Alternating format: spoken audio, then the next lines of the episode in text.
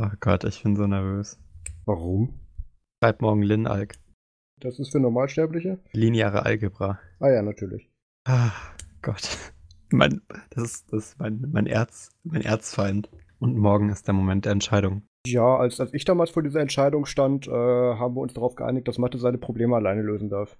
Jetzt endlich, endlich sagt's mal jemand. Ich finde auch, äh, was, was, was will dieses Mathe eigentlich, ne? Also hier irgendwelche komischen Gleichungen hinstellen und dann von mir erwarten, dass ich, dass ich Mathe helfe, den Scheiß hier auszubügeln. Nee, ganz ehrlich. Löst doch deine Scheißprobleme selber.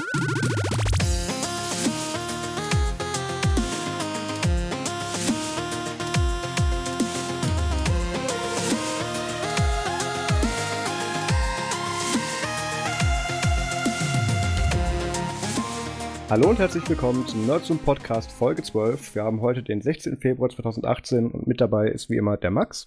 Und der Marius. Hallo.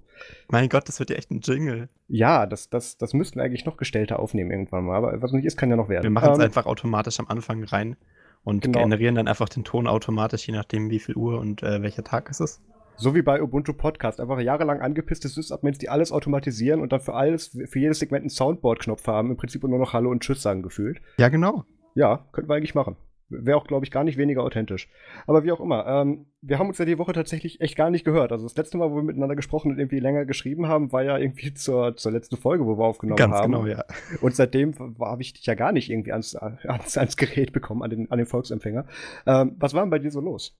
Ja, äh, ich hatte, ich hatte eine äh eine seltsame Woche. Ich bin ja ähm, so halb jetzt äh, durch mit den Prüfungen, so 50% gefühlt und habe mir ähm, darf jetzt wieder Zeit genommen für meine Arbeit. also vom Regen in die Traufe sozusagen.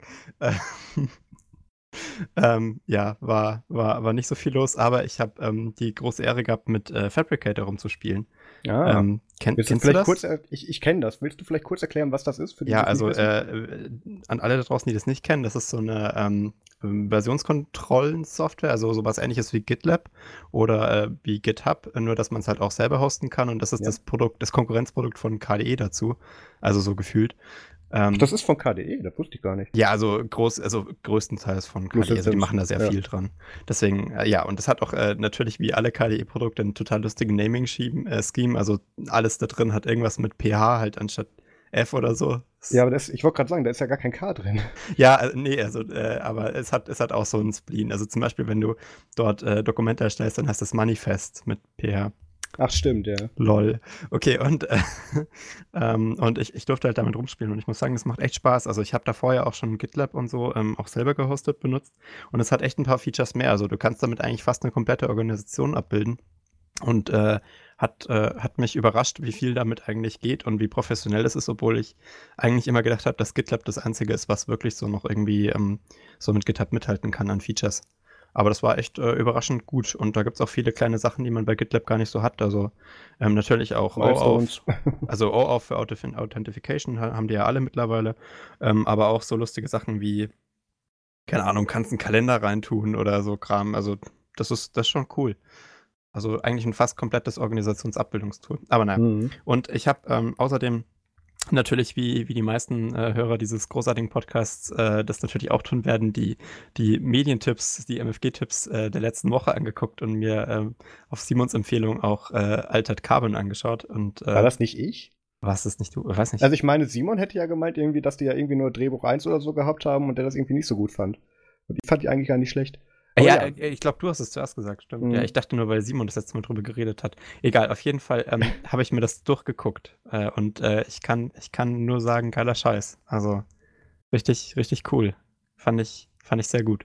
Egal. Ich bin mit der Besetzung ein bisschen unzufrieden. Echt? Also, ja, ich verbinde den Typen halt immer noch mit House of Cards. Diesen, nee, nicht Meckerboy, wie heißt der?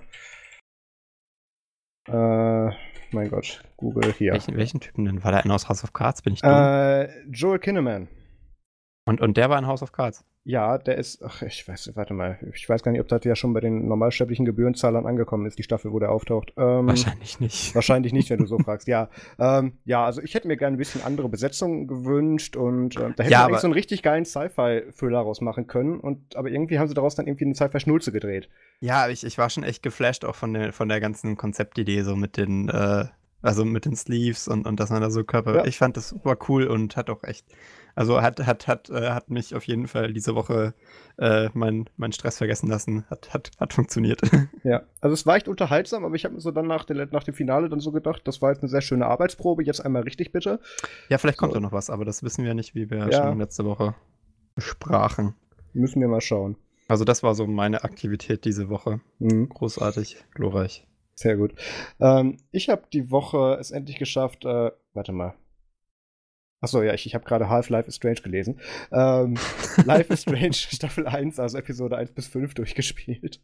Ähm, das, das wäre jetzt etwas seltsam gewesen. Ähm, ja, Life ja, is Strange. Ja, das ist ja eine Version über 3, das kann gar nicht sein. Ja, genau, das, das, das geht ja nicht. Da muss ja Lord Game erst was vom Himmel schmeißen, damit er. Egal. Ähm, ja, Life is Strange habe ich jetzt endlich durchgespielt, ist ja auch erst seit 2015 oder so draußen.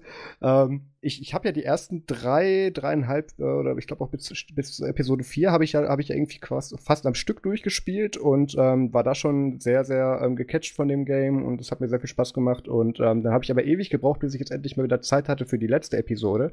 Äh, genau, ich bin bis, bis, bis äh, Anfang Staffel 4 gekommen und, und habe dann ähm, 4 und 5 habe ich, äh, äh, äh, Episode 4 und habe dann Episode 4 und 5 habe ich dann durchgespielt. So, ähm, aber hast du am Ende auch gedacht, dass es, äh, dass es jetzt gleich vorbei ist und dann kannst du es ja noch schnell durchspielen? Ja, ich habe mir auch gedacht, dafür 490, ja. hä, komisch, aber dann, dann, ja, und nochmal, und noch eine Runde, und noch eine Runde. Ähm, es saugt einen ziemlich ein am Ende. Ist, ist ziemlich, ziemlich krass. Vor allem auch das, das Ende von Staffel 4, äh, von Episode 4 ist ja auch so ziemlich, ja. da, da denkt man sich ja, nee, da, da, muss man ja gleich weitermachen. Das haben sie ganz geschickt gemacht mit dem Cliffhanger. Wirklich. Ich weiß gar nicht Cliffhanger, so gesagt nach dem Motto, ja, ja willst du jetzt weitermachen oder hier aufhören? Und natürlich macht man weiter. Ähm, hat mir sehr, sehr viel Spaß gemacht. Ähm, auch große Empfehlung, da kommen wir dann am Ende der Folge nochmal zu. Ähm, ich, ich bin auch sehr gespannt. Ich hoffe, dass die dieses Jahr auch auf unserer Haus- und Hofveranstaltung der Gamescom sind und ähm, das, weil dieses Jahr soll ja auch die Staffel 2, die wurde ja schon angekündigt oder irgendwo zumindest mal bestätigt. Vielleicht haben die da ja schon was zu zeigen. Ich hoffe es sehr. Ähm, da würde ich mich dann tatsächlich auch mal freiwillig aus dem Pressezentrum rausbewegen. Wie, wie, wie, eher, wie, wie nett von dir. Ja, also ich habe es ja jetzt geschafft, irgendwie die letzten drei Jahre kein einziges Spiel auf dieser Veranstaltung einzuspielen. Und, und habe da dann, ähm, gut, Leute, die das gelernt haben, ist falsch, aber äh, Leute, die das besser können, dann davor geschickt und habe dann einfach nur dann den Content verarbeitet. Ähm, nee, ich, ich freue mich da sehr drauf und ich hoffe, dass es da dann auch genauso spannend weitergeht. Ähm, ich habe mir dann auch dann direkt noch das, das Directors Commentary dann dazu noch runtergeladen. Das gibt es dann auch, äh, ich glaube, das gibt sowohl auf Steam als auch dann im, im Xbox Store, wo ich mir das geholt habe. Ähm, da, da haben wir dann halt nochmal die ganzen Entwickler, also es ist ja ein französisches Entwicklerstudio und ähm, die haben dann da nochmal das Ganze erklärt, irgendwie, ähm, wie sie das alles eben international gemacht haben. Zum Beispiel in Paris ist es ja oder in Frankreich ist es ja völlig normal, dass sich Leute zur Begrüßung küssen oder so. Ja. Das kriegst du in einem, in einem amerikanischen Spiel oder eins, was in, Amer äh, in, Amerika spielen soll, ein bisschen schwierig umgesetzt. Da wirkt es dann natürlich gleich anders und ganz viele Sachen mit, wie sie sich bei der Entscheidung was gedacht haben und diese ganzen, äh, diese ganzen, wo man Sachen eben und die Zeit zurückspulen kann, tun sich ja super viele Alternativen und, und Sachen ergeben, die man alles mit einberechnen muss. Also da haben sie tatsächlich super viel dran gearbeitet und da sieht man tatsächlich auch, dass sie mit jeder ähm, Episode dann noch mal so ein bisschen anderen Ansatz hatten. Das erste war so, ich weiß, ich krieg das gar nicht mehr zusammen. Auf jeden Fall, die hatten dann immer so bestimmte Sachen, die sie sich für eine bestimmte Episode vorgenommen haben und darauf dann noch den Fokus gesetzt haben. War alles sehr schön erklärt, kann ich nur empfehlen zum Anschauen. Ähm, haben die das wirklich Directors Commentary genannt? Ja. Das, das ist ja das, interessant, weil ja, bei genau, den normalen Spielen, Developers Commentary. Genau, ja. ja, ja. Das, deswegen habe ich das hier auch so hingeschrieben. Das hat mich auch damals schon beim, äh, damals, letzte Woche im Store dann schon so ein bisschen irritiert. Ähm, da ist mir dann tatsächlich aber auch direkt aufgefallen, ähm, warum ich eigentlich, äh, oder habe ich mich mal wieder gefragt, warum ich mir eigentlich eine Konsole gekauft habe. Ich meine, das frage ich mich ja regelmäßig. Ähm, weil PC Master Race schön wäre Also ich, ich meine, ich bin ja nicht mal ein Gamer, aber ich habe ja halt aus irgendwelchen Gründen trotzdem so ein Ding rumstehen. Ähm, naja, wie auch immer. Ich, mir ist dann nämlich aufgefallen, dass bei so ein paar Sequenzen immer so die, die Grafik ziemlich matschig wurde und habe mich da gewundert, hey, ist meine Brille dreckig und guck dann so ein bisschen näher hin und in dem Moment ploppt dann die, die HD-Grafik dann da rein. Und ähm, das ist schon ein bisschen abturned beim Spielen. Echt? Hast du das bei dem Spiel gemerkt? Das, ja. Ich dachte, das wäre da kein Problem. Das habe ich mir auch gedacht und vor allem, ich habe ja die Xbox One S, das ist ja jetzt hier äh, nicht die neueste, aber, da, aber die davor. Also das Xbox ist ja, One S, das ist doch sehr modern, oder? Eben, deswegen, das hat mich echt auch gewundert. Also keine Ahnung, ob da irgendwas nicht richtig optimiert ist oder ob, keine Ahnung, ob die vielleicht, vielleicht nach paar Stunden. einfach falsch. You're holding it wrong, ja, wahrscheinlich. Ähm, 4K-Display oder wie? Nee, nee, nee, ja nicht mal. Ich habe da ja Was? ganz drauf meinen. Okay, mein, also das kann ich dann Habe ich ja mal, habe ich ja mal erzählt. Ich habe da ja meinen, meinen Samsung äh, Full HD äh, Curved Monitor dran angeschlossen. Ähm, aber das, das, ist doch, das ist doch fast unmöglich, dass, äh, dass die Xbox One S, also äh, Life is Strange, nicht, nicht rendern Ja, ich habe ich hab ein bisschen den Verdacht, dass es so ist, ähm, dass die Festplatte da drin natürlich äh, erfahrungsgemäß nicht die schnellste ist und das ist ja, ist ja eine HDD und keine SSD. Und in Verbindung damit, da ich das Ding ja wirklich dann mehrere Stunden oder, oder auch teilweise, ich glaube, ich weiß gar nicht, ob ich das Ding zwischenzeitlich mal ausgemacht habe, dass das Ding vielleicht so die Mischung aus, aus, aus Read and Write Speeds und, ähm, und der Wärmeentwicklung vielleicht da dann mal ein bisschen nachladen musste zwischendrin. Das könnte ich mir so noch erklären. Ähm, ja, ja. Schon heftig. Also wenn das, wenn das äh, echt nicht die Festplatte ist, dann würde ich mir schon Sorgen machen. Ja, muss, ich weiß aber gar nicht, ob mich das jetzt so sehr stört, dass ich das mal testen will und das Ding irgendwie aufmache. Obwohl, mache ich wahrscheinlich trotzdem. Keine Ahnung, mal gucken. Ähm, dann habe ich mir dann, nachdem ich dann mit dem Commentary durch war, dann direkt das Prequel äh, von Life is Strange geholt, nämlich Before the Storm. Ähm, das habe ich aber noch nicht angespielt, da kam ich noch nicht zu. Das gammelt jetzt auf dieser Festplatte rum. muss ich mal schauen, wann ich dann in also zehn Folgen dazu komme. In zwei Jahren. Wahrscheinlich, ja.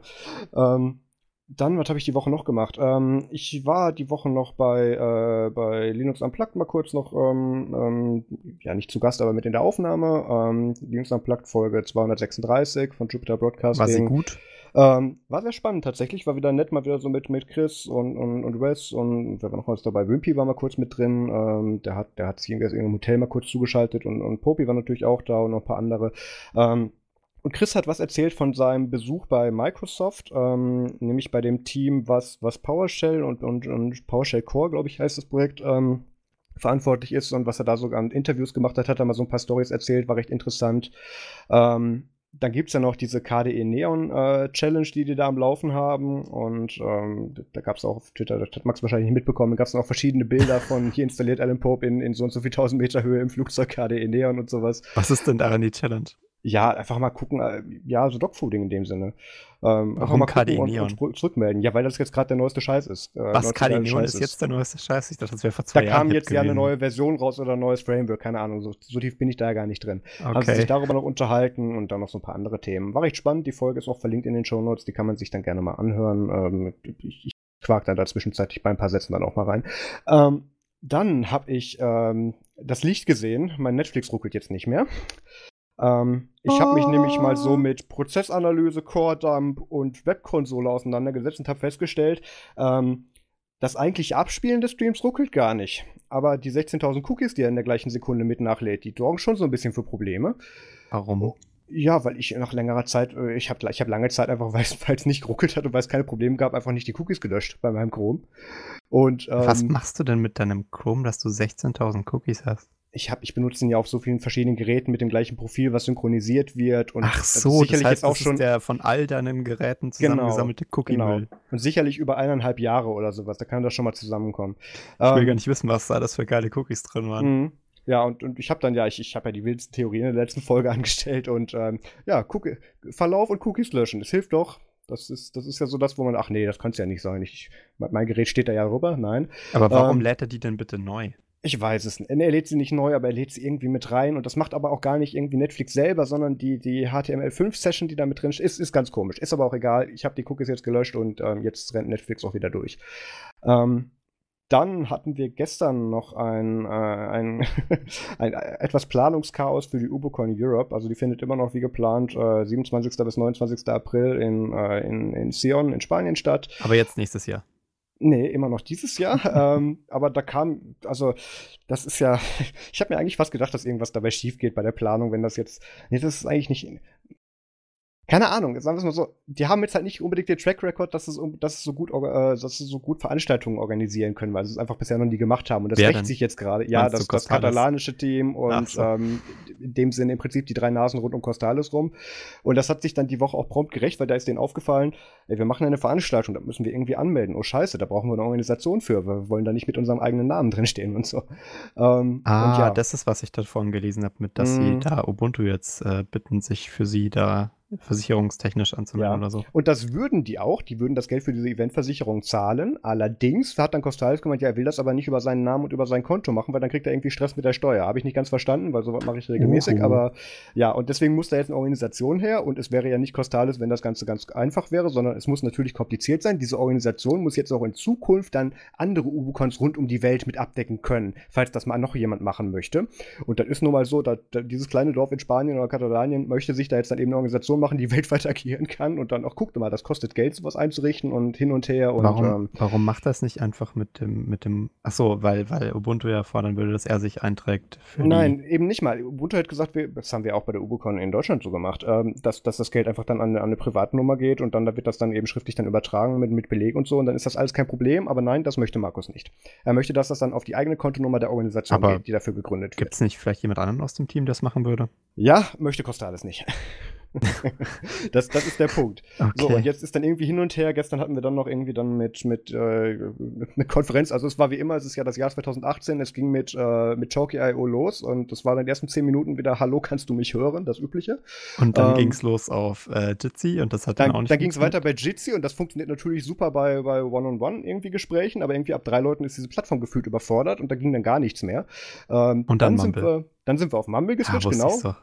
Und ähm, dann hat dann ist dann irgendwie, also die, das, das französische Ubuntu Loco Team, allen voran Rudi und Olivier, ähm, greifen jetzt dann Markus unter die Arme und helfen ihm dann bei der, Re- bei der Registrierung dieser, dieser Institution, die sie da unbedingt für haben wollen. Und dann wird das irgendwie gehen. Kommt Ist zur französischen Ubucon in Spanien.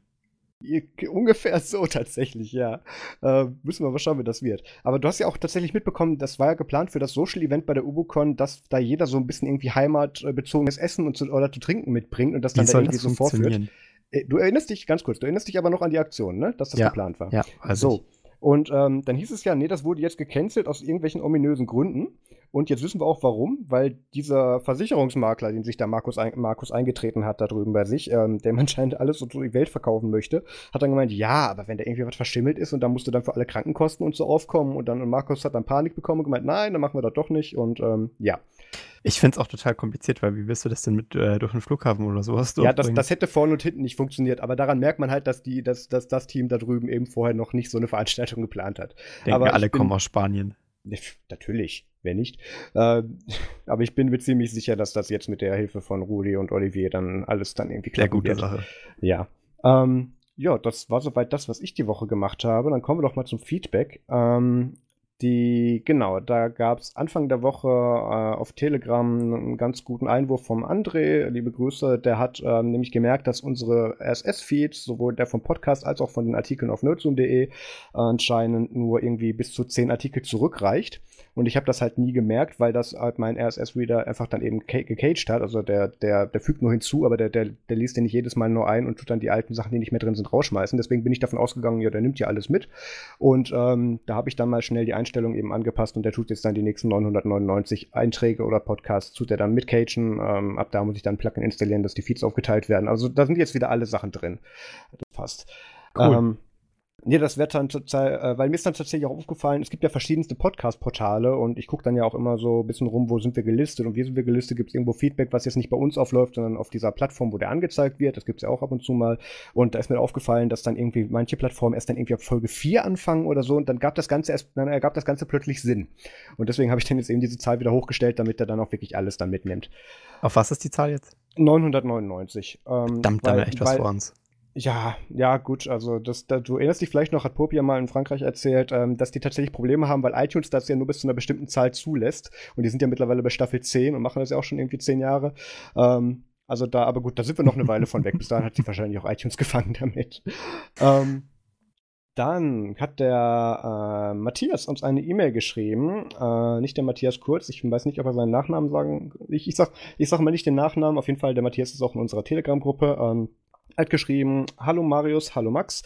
Könntet ihr für den Podcast vielleicht wieder als eine Art Highlight der Woche euer Lieblingstool kurz vorstellen, in ungefähr drei Sätzen? Ähnlich wie die Film-, Serien- oder Buchempfehlungen.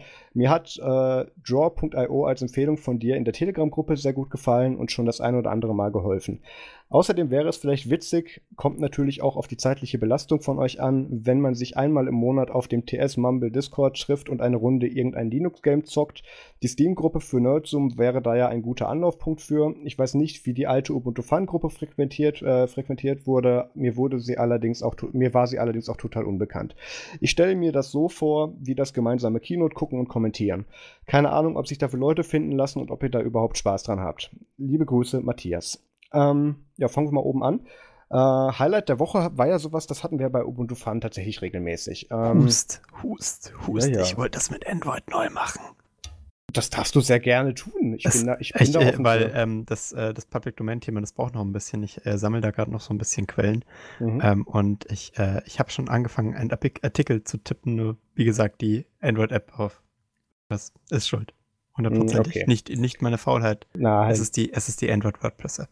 Okay, dann, ähm, dann planen wir das mal für die Zukunft mit ein Highlight der Woche. Ich weiß nicht, ob wir das, also als Artikel können wir das, also als ja. Artikelserie geplant, können wir es auf jeden Fall weitermachen. Ich hatte es mal so als Highlight, Highlight des Monats geplant, einfach nur um nicht äh, zu viele Abhängigkeiten zu schaffen. okay. Ähm, vielleicht, ich weiß nicht, ob wir das, achso, so, so eine Art Command-Line-Lauf wie, wie bei dem Ubuntu-Podcast-Leuten könnten wir ja auch einen Podcast machen. Da müssen Stimmt, wir uns mal ja. was überlegen. Wollen wir das aufnehmen? Wollen Notfalls können wir auch einfach über, äh, über, falls ich das hinkriege mit den, mit den monatlichen Artikeln, dann über die reden äh, zusätzlich. Ähm, mhm. Dann haben wir eine, eine Android-Sektion und dann können wir noch ein paar andere Plattformen mit reinnehmen. Das wäre vielleicht auch ganz interessant. Das, das würde ja sowieso unserer, unserer mit, äh, Methode, in der wir das machen, sehr, sehr zusprechen, wenn wir einfach dann einen Artikel schreiben, ein bisschen ausführlicher über das und dann genau. fassen wir das halt im Podcast zusammen und können es direkt verlinken. So machen wir das jetzt uns auch. Ihr Contentmühle. Ähm, ja, gut, irgendwie muss das ja gehen.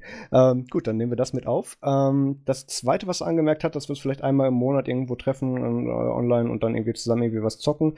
Das hatten wir mal eine Zeit lang recht regelmäßig gegen Ende von Ubuntu Fun. Ähm, das ist allerdings wieder so eine Sache, ich weiß nicht, ob das, ob das alle einrichten können. Und das ist halt, aber da müssen wir ja eh gucken, was wir uns vorgenommen hatten, dass wir so einen Eventkalender machen auf der Webseite, wo auch dann tatsächlich äh, sowohl unsere Podcast-Termine als dann auch irgendwelche Linux-Events und Konferenzen eingetragen werden. Das, das, das steht bei mir tatsächlich noch groß auf der Liste. Ich habe da nur noch kein richtiges Plugin für gefunden, mit dem das einigermaßen schön aussieht äh, auf der Webseite. Das, das könnten wir tatsächlich mal mit reinnehmen und mal testen, finde ich. Ähm, ja. Ansonsten Keynotes zusammen gucken, ähm, das, das, äh, oder zumindest über Telegram-Gruppen dann zusammen verfolgen. Das machen wir tatsächlich ja regelmäßig, zum Beispiel bei den Apple Keynotes. Ähm, ja, könnten wir machen. Also, Matthias, vielen Dank. Ähm, ich nehme das mal hier, ich lasse die E-Mail mal auf und trage das nachher dann in unsere To-Do ein und dann machen wir das. Ähm, was haben wir denn noch? Genau. Willst du das von, von Jonas vorlesen, was er auf Telegram geschrieben hat? Äh, Jonas äh, 13 schreibt, nein, das wird der 13 als erfunden. Das wäre lustig, wenn wir, wenn wir irgendwelche Alterszahlen dazu bekommen. So wie bei der Sendung mit der Maus. Oder bei dem, beim, egal. Dr. Sommer, äh, ja, ja. Gibt es, gibt es eigentlich Pläne, dass ihr im Podcast mal ein wenig über die verschiedenen Open Source Lizenzen redet und ein bisschen deren Vor- und Nachteile diskutiert? Äh, zum Beispiel scheint die äh, GPL-V3 generell nicht so beliebt zu sein im Vergleich zu MIT und zur GPL-V2. Also, Jonas, ähm, ich weiß ja nicht, ähm, ob, du, ob du vielleicht irgendwie äh, deine Freedom Drugs nicht genommen hast, aber die GPL-V3 ist die einzige Lizenz, die wir jemals betrachten würden. Und alles andere ist Heuchlerei und Ketzerei und wird sofort geahndet. Gut, weiter. Ähm, ähm, wir könnten das bestimmt mal unter die Lupe nehmen, aber da müssen ja. wir uns dann Verstärkung für zuholen. Weil ja, da brauchen wir ein bisschen mehr Vorbereitung. Ähm, da gibt es ja. ja. auch, äh, da können wir dann auch betrachten, was äh, generell viel verwendet wird. Es gibt ja von GitHub und GitLab ganz coole Statistiken dazu. Mhm.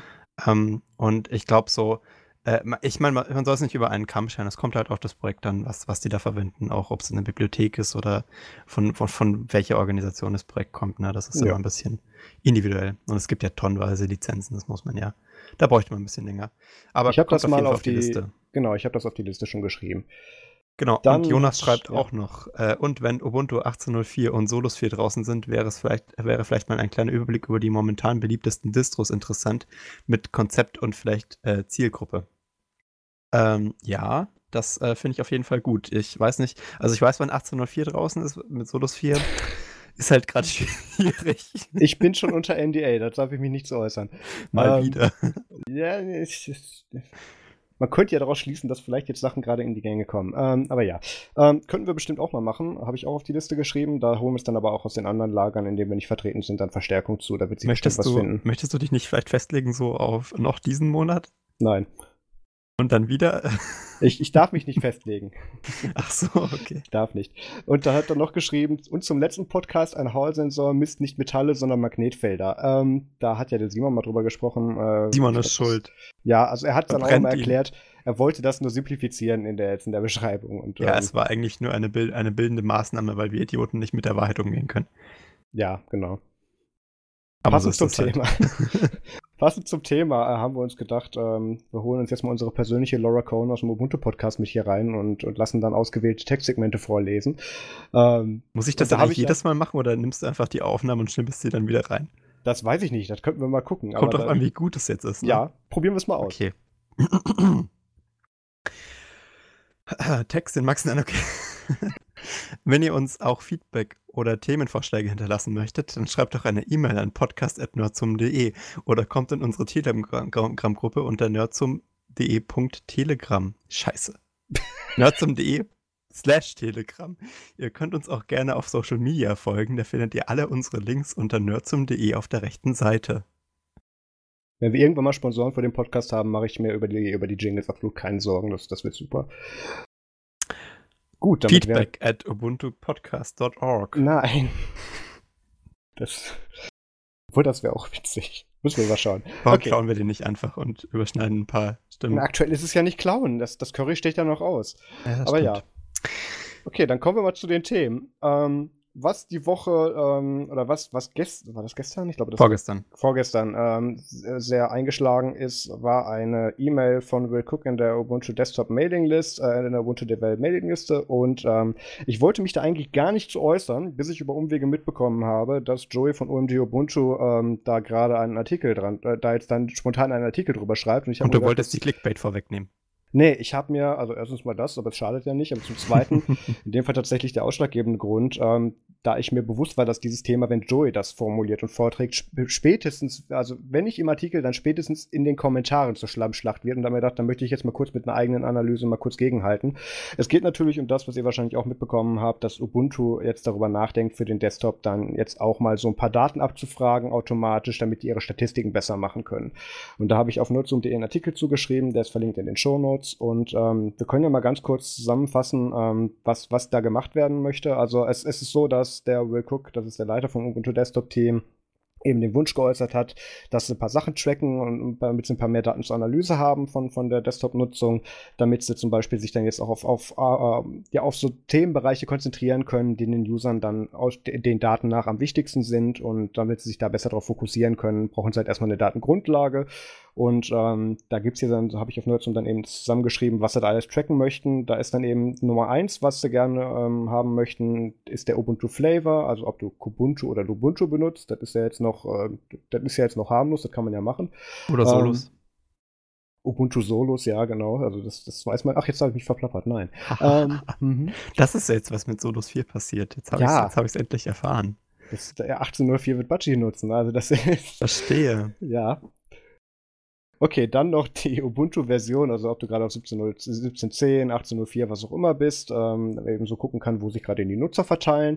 Ähm, der Netzwerkstatus, also ob du gerade mit einem Netzwerk verbunden bist oder nicht. Das passiert schon automatisch beim Einloggen über die TTY, ähm, über äh, das MOTD, also Message of the Day Paket, wo eben dann die aktuellsten Re Release-Informationen abgerufen werden. Das ist jetzt auch nicht großartig tragisch. Ähm, dann welche CPU-Generation du, ver du, verwendest, also Skylake, Kaby Lake, was auch immer ähm, wie viel Gigabyte RAM du verbaut hast, die Festplattengröße, Bildschirmauflösung, GPU-Hersteller und Modell, OEM-Hersteller. Also das, da kann man schon rauslesen, damit man zum Beispiel ähm, gucken kann, auf, welchen, auf welcher OEM-Hardware, wie groß ist der Anteil von Ubuntu-Nutzern von diesen, äh, von den Hardware-Partnern von Canonical zum Beispiel oder denen, denen die tiefst nie werden werden. Ähm, obwohl die werden dann wahrscheinlich was eigenes. Ich, ich verrate mich schon wieder. Ähm, dann noch möchten sie noch gucken, welchen Standort du hast. Also nicht den Standort deiner IP, sondern ähm, den Standort, den du bei der Installation geklickt hast, wenn du deine Zeitzone ausgewählt hast. Also auch keine, keine großartig eingreifende Information. Ähm, dann, wie lange die Installation gedauert hat. Da, da, kann man dann jetzt auch dann in Verbindung mit Paketanalyse zum Beispiel gucken, wo muss man was am Ubiquity-Installer zum Beispiel weiter optimieren, damit das noch schneller geht. Obwohl der schon sehr, sehr gut ist in den letzten Jahren. Äh, wie genau möchte man denn das erheben? Ähm, ja, so, also du, du gibst ja erst hier äh, Name und so weiter, Land, Partitionierung gegebenenfalls ein und erst dann, wenn du auf Weiter drückst, fängt er ja an, das Paket runterzuladen. Und ich denke, ab dann wird der, wird der, wird da eine Stoppuhr mitlaufen. Ach so, also nicht äh, sozusagen, also ab, ab dem Punkt, wo du sagst, ich möchte es installieren und dann zählt er da mit. Genau. Ja, das könnte ich mir gut vorstellen. Ja. Dann, was für ein Partiz Partitionslayout du hast. Da kann man dann zum Beispiel daran erkennen, ob du zum Beispiel mit Windows Dual Boot betreibst oder ob du vielleicht auch noch andere Linux-Systeme drauf hast oder, ob, oder allgemein, ob du vielleicht auch nur Ubuntu Only auf deiner, auf deiner Maschine hast. Ähm, ist auch nicht für die Statistik. Dann, ähm, ob du den Haken bei Drittanbieter-Software bei der Installation gesetzt hast oder nicht. Ähm, da, da kamen ja solche Sachen rein, da steht immer noch drin, das müssen wir mal überarbeiten, wie zum Beispiel, wenn du MP3-Codex und so weiter mit installieren möchtest, das war ja ein eigener Haken. Ähm, dann, ob du Updates während der Installation ähm, installieren lässt oder nicht. Ähm, weiß nicht, wofür man das braucht, aber nice to have.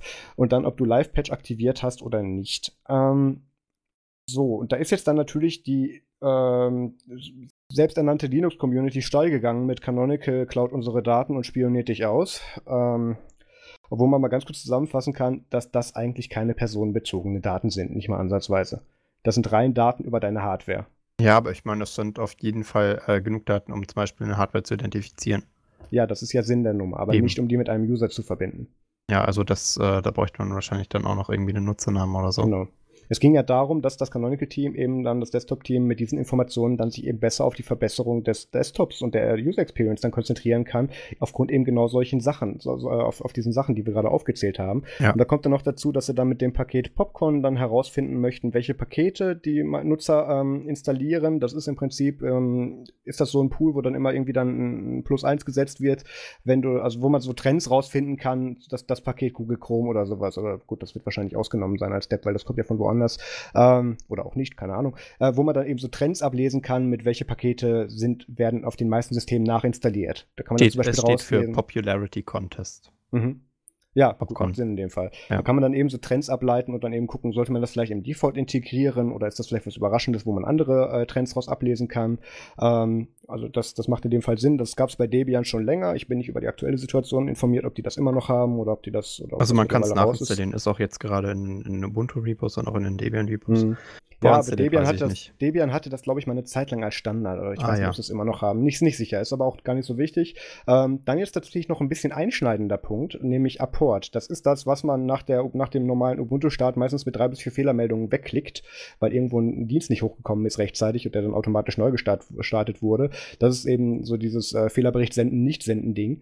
Ähm, und Super da hat nervig. sich dann ja, aber man muss tatsächlich sagen, da, da werden ja automatisch Core-Dumps und so weiter gezogen und ähm, da, die werden dann ähm, an, an die Canon wenn du auf Fehlerbericht senden gehst, wird das dann eben an Canonical gesendet und das, da haben dann tatsächlich auch nur das Desktop-Team drauf Zugriff, das sind private Bugs und automatisierte und das, das Tolle an den Dingern ist, dass die meisten ähm, Sachen, die dann eben beim Start schiefgehen oder so, das würde das Ubuntu Desktop-Team so nie mitkriegen, außer in der freien Wildbahn eben, wenn durch diese automatischen Fehlermeldungen und Fehlerberichte. Also das, das hat tatsächlich einen großen Mehrwert, habe ich mir sagen lassen, für das, für das Entwicklerteam, dass das tatsächlich tatsächlich denen sehr wichtig ist und sie da viel draus gezogen haben schon. Äh. Aber es sind halt auch, also vor allem bei diesen Core-Dumps sind so relativ sensible Daten drin. Also ja.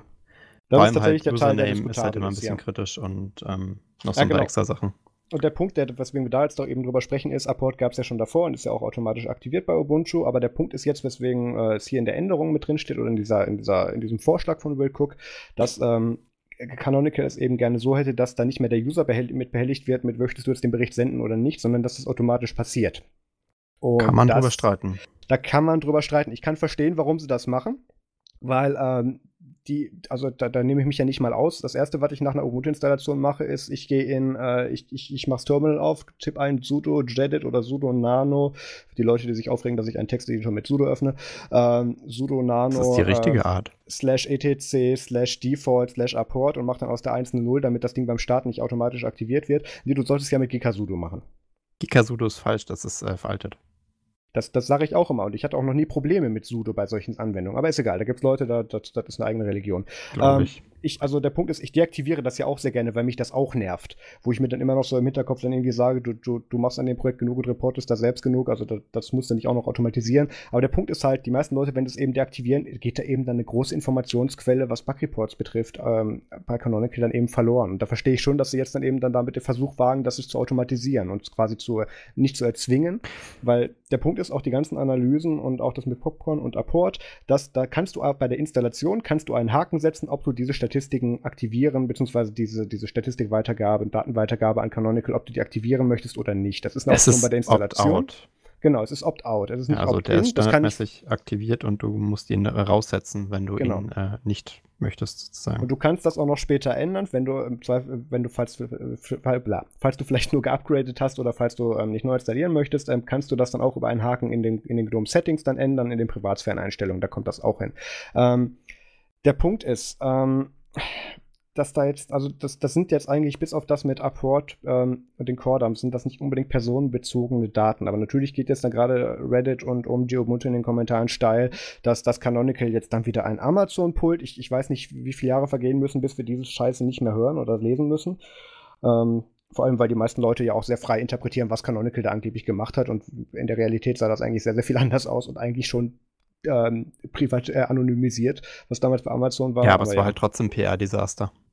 Also da ja. haben sie schon ein bisschen ins Klo gegriffen, denke ich, auch mit dem, mit dem Usermarkt, den sie da versuchen anzusprechen. Das hat, hat man ihnen halt echt schlecht ausgelegt. Mhm. Und ich habe das Gefühl, ähm, dass, äh, dass da auch wieder so ein bisschen Insensibilität gerade äh, ist äh, mit, mit der Thematik, weil also ich glaube, äh, wenn sie, wenn sie halt zumindest gesagt hätten, ist es halt äh, Opt-in, äh, und nicht mhm. Opt-out, dann, dann würde, würde der Aufruf jetzt auch nicht so katastrophal sein, weil dann musst du es ja erstmal anklicken. Naja, da würden sich die üblichen ja. Reddit-Threads auch nicht mit aufhalten und würden das trotzdem so behaupten. Wahrscheinlich. Ich habe da, auch hab da auch heute wieder einiges an Schlagzeilen gelesen, deswegen war es mir eben so wichtig, dass ich es auch so ein bisschen von der neutralen Seite und von, so von der nüchternen Seite mal beleuchte im Artikel. Das kann man sich gerne durchlesen. Ähm, der Punkt ist halt, wenn du das als Opt-out machst, äh, als Opt-in machst, ähm, dann, dann macht das halt so gut wie keiner. Ja. Äh, und dann hat da Canonical halt auch, auch nichts von. Ne? Also, ja, kann ich, kann ich verstehen, aber ich verstehe genauso, dass Canonical sagt, wenn wir das jetzt schon machen, dann, dann wollen wir halt auch den größtmöglichen Nutzen daraus ziehen. Ja. Das kann ich dann schon verstehen. sie denken halt sich halt, sie nehmen jetzt den Shitstorm mit, äh, dann kriegen sie ihn später nicht, wenn sie es dann opt-in machen. Ja, der ist wie immer nicht geplant. Das ist ja, das ist ja auch das Problem, was dann ist eben die meisten, also man kann davon ausgehen, dass, dass diese, dieser, dieser Ansatz, der da jetzt eben dann ähm, vorgeschlagen wurde mit diesen, mit diesen Statistiken, dass der sehr wahrscheinlich kommen wird, kann man von ausgehen. Aber in erster Linie war das eine Anfrage, wie denn so das Feedback ist in der Mailingliste. Das war noch nicht mit äh, Hallo, wir tracken dich jetzt, weil das, das würden sie dir erstens nicht sagen, wenn sie das machen würden. Und zweitens, das war einfach nur das Desktop-Team, was sich denkt, ich, ich rede mit normalbegabten und, und ähm, ja, normalen Entwicklern, die sich tatsächlich auch an sowas nicht gleich dann auf, aufhängen, sondern das tatsächlich verstehen und hinterfragen können und hat das dann eben dann Will Cook an die Mailingliste zur Diskussion gestellt. Ja. Und ähm, die ganzen anderen Seiten titeln jetzt natürlich mit Canonical wird dich ausspionieren was halt so faktisch nicht richtig ist. Also naja, das ist also, immer noch, es sind immer noch keine Telemetriedaten. Wenn wir jetzt dann, wenn wir jetzt dann unbedingt den Haken zu Windows 10 schlagen möchten, es ist keine Telemetrie drin, es ist kein Werbeprofil, was damit erstellt wird. Nee, also das, da ist man noch weit von entfernt. Also ich denke, ähm, ich meine, man muss jetzt auch nicht übertreiben, klar, da hast du schon recht. Äh, es sind halt nur ähm, hardwarebezogene Daten, aber es sind auf jeden Fall genug Daten, um Hardware eindeutig zu identifizieren. Also zum Beispiel Festplattengröße, RAM und Bildschirmauflösung mhm. ergeben halt eigentlich schon, also machen es im Endeffekt schon möglich, einen, einen, PC fast eindeutig zu identifizieren. Ja, was weil aber sich das halt immer unterscheidet. In dem Fall auch Sinn der Sache ja, ist, ja. weil zum Beispiel, also. nehmen wir mal das Beispiel, ähm, Festplattengröße jetzt nicht, aber Bildschirmauflösung, das ganze GNOME High DPI Scaling und so weiter, das in Verbindung mit den OEM-Herstellern, kann man dann eben genau gucken, wo muss gerade jetzt bei GNOME ja. Upstream nachgebessert werden oder wo ist jetzt dann der OEM-Partner von Canonical XY, wo ist dann das Entrovers mit dabei, damit man da eben mal Zahlen für bekommt. Und das Ganze, wir haben es ja auch in den letzten zwei Jahren so einen groben Trend oder eineinhalb Jahren einen groben Trend mitbekommen. Ähm, und da verweise ich gerne an die Keynote von Dustin Kirkland, die wir auf der Ubicon Europe in Paris letztes Jahr gesehen haben. Ähm, es ist ja schon so, dass Canonical sich jetzt tatsächlich auch aktiv und mit mehr Ressourcen ähm, dem Desktop wieder zuwendet und tatsächlich auch da auf Feedback aus ist und damit tatsächlich auch was verbessern möchte. Und das nehme ich denen tatsächlich auch ab.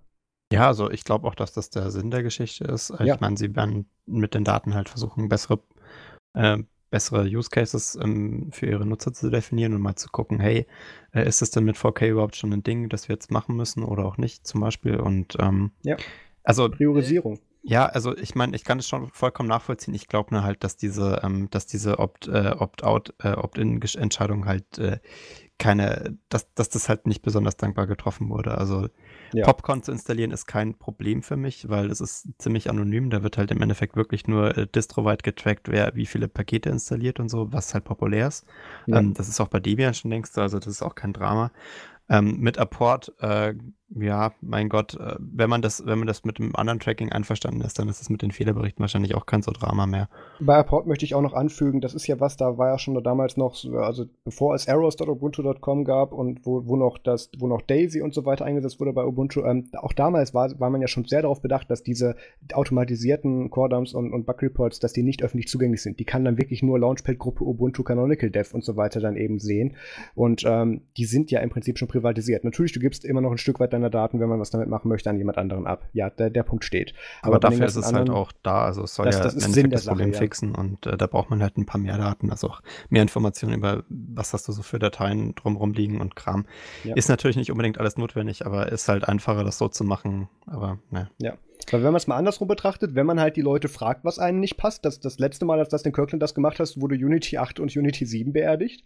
Ähm, das ist jetzt, gut, kann man jetzt so sehen. Ich kann mir aber tatsächlich vorstellen, dass es ausschlaggebend teilweise mit war oder dass es mit dazu reingespielt hat. Ja. Jedenfalls, da, diese ganzen Feedback-Sachen und auch die Sachen, die Umfragen von Dustin Kirkland und so, da sieht man jetzt ganz langsam mal so ähm, eine Tendenz, dass die sich das jetzt gerade mal angucken und da jetzt tatsächlich auch was draus machen möchten. Und der große Punkt, den Bill Cook auch noch mal in der E-Mail ähm, hervorgehoben hat, ist, dass diese ganzen Statistikdaten ähm, veröffentlicht werden.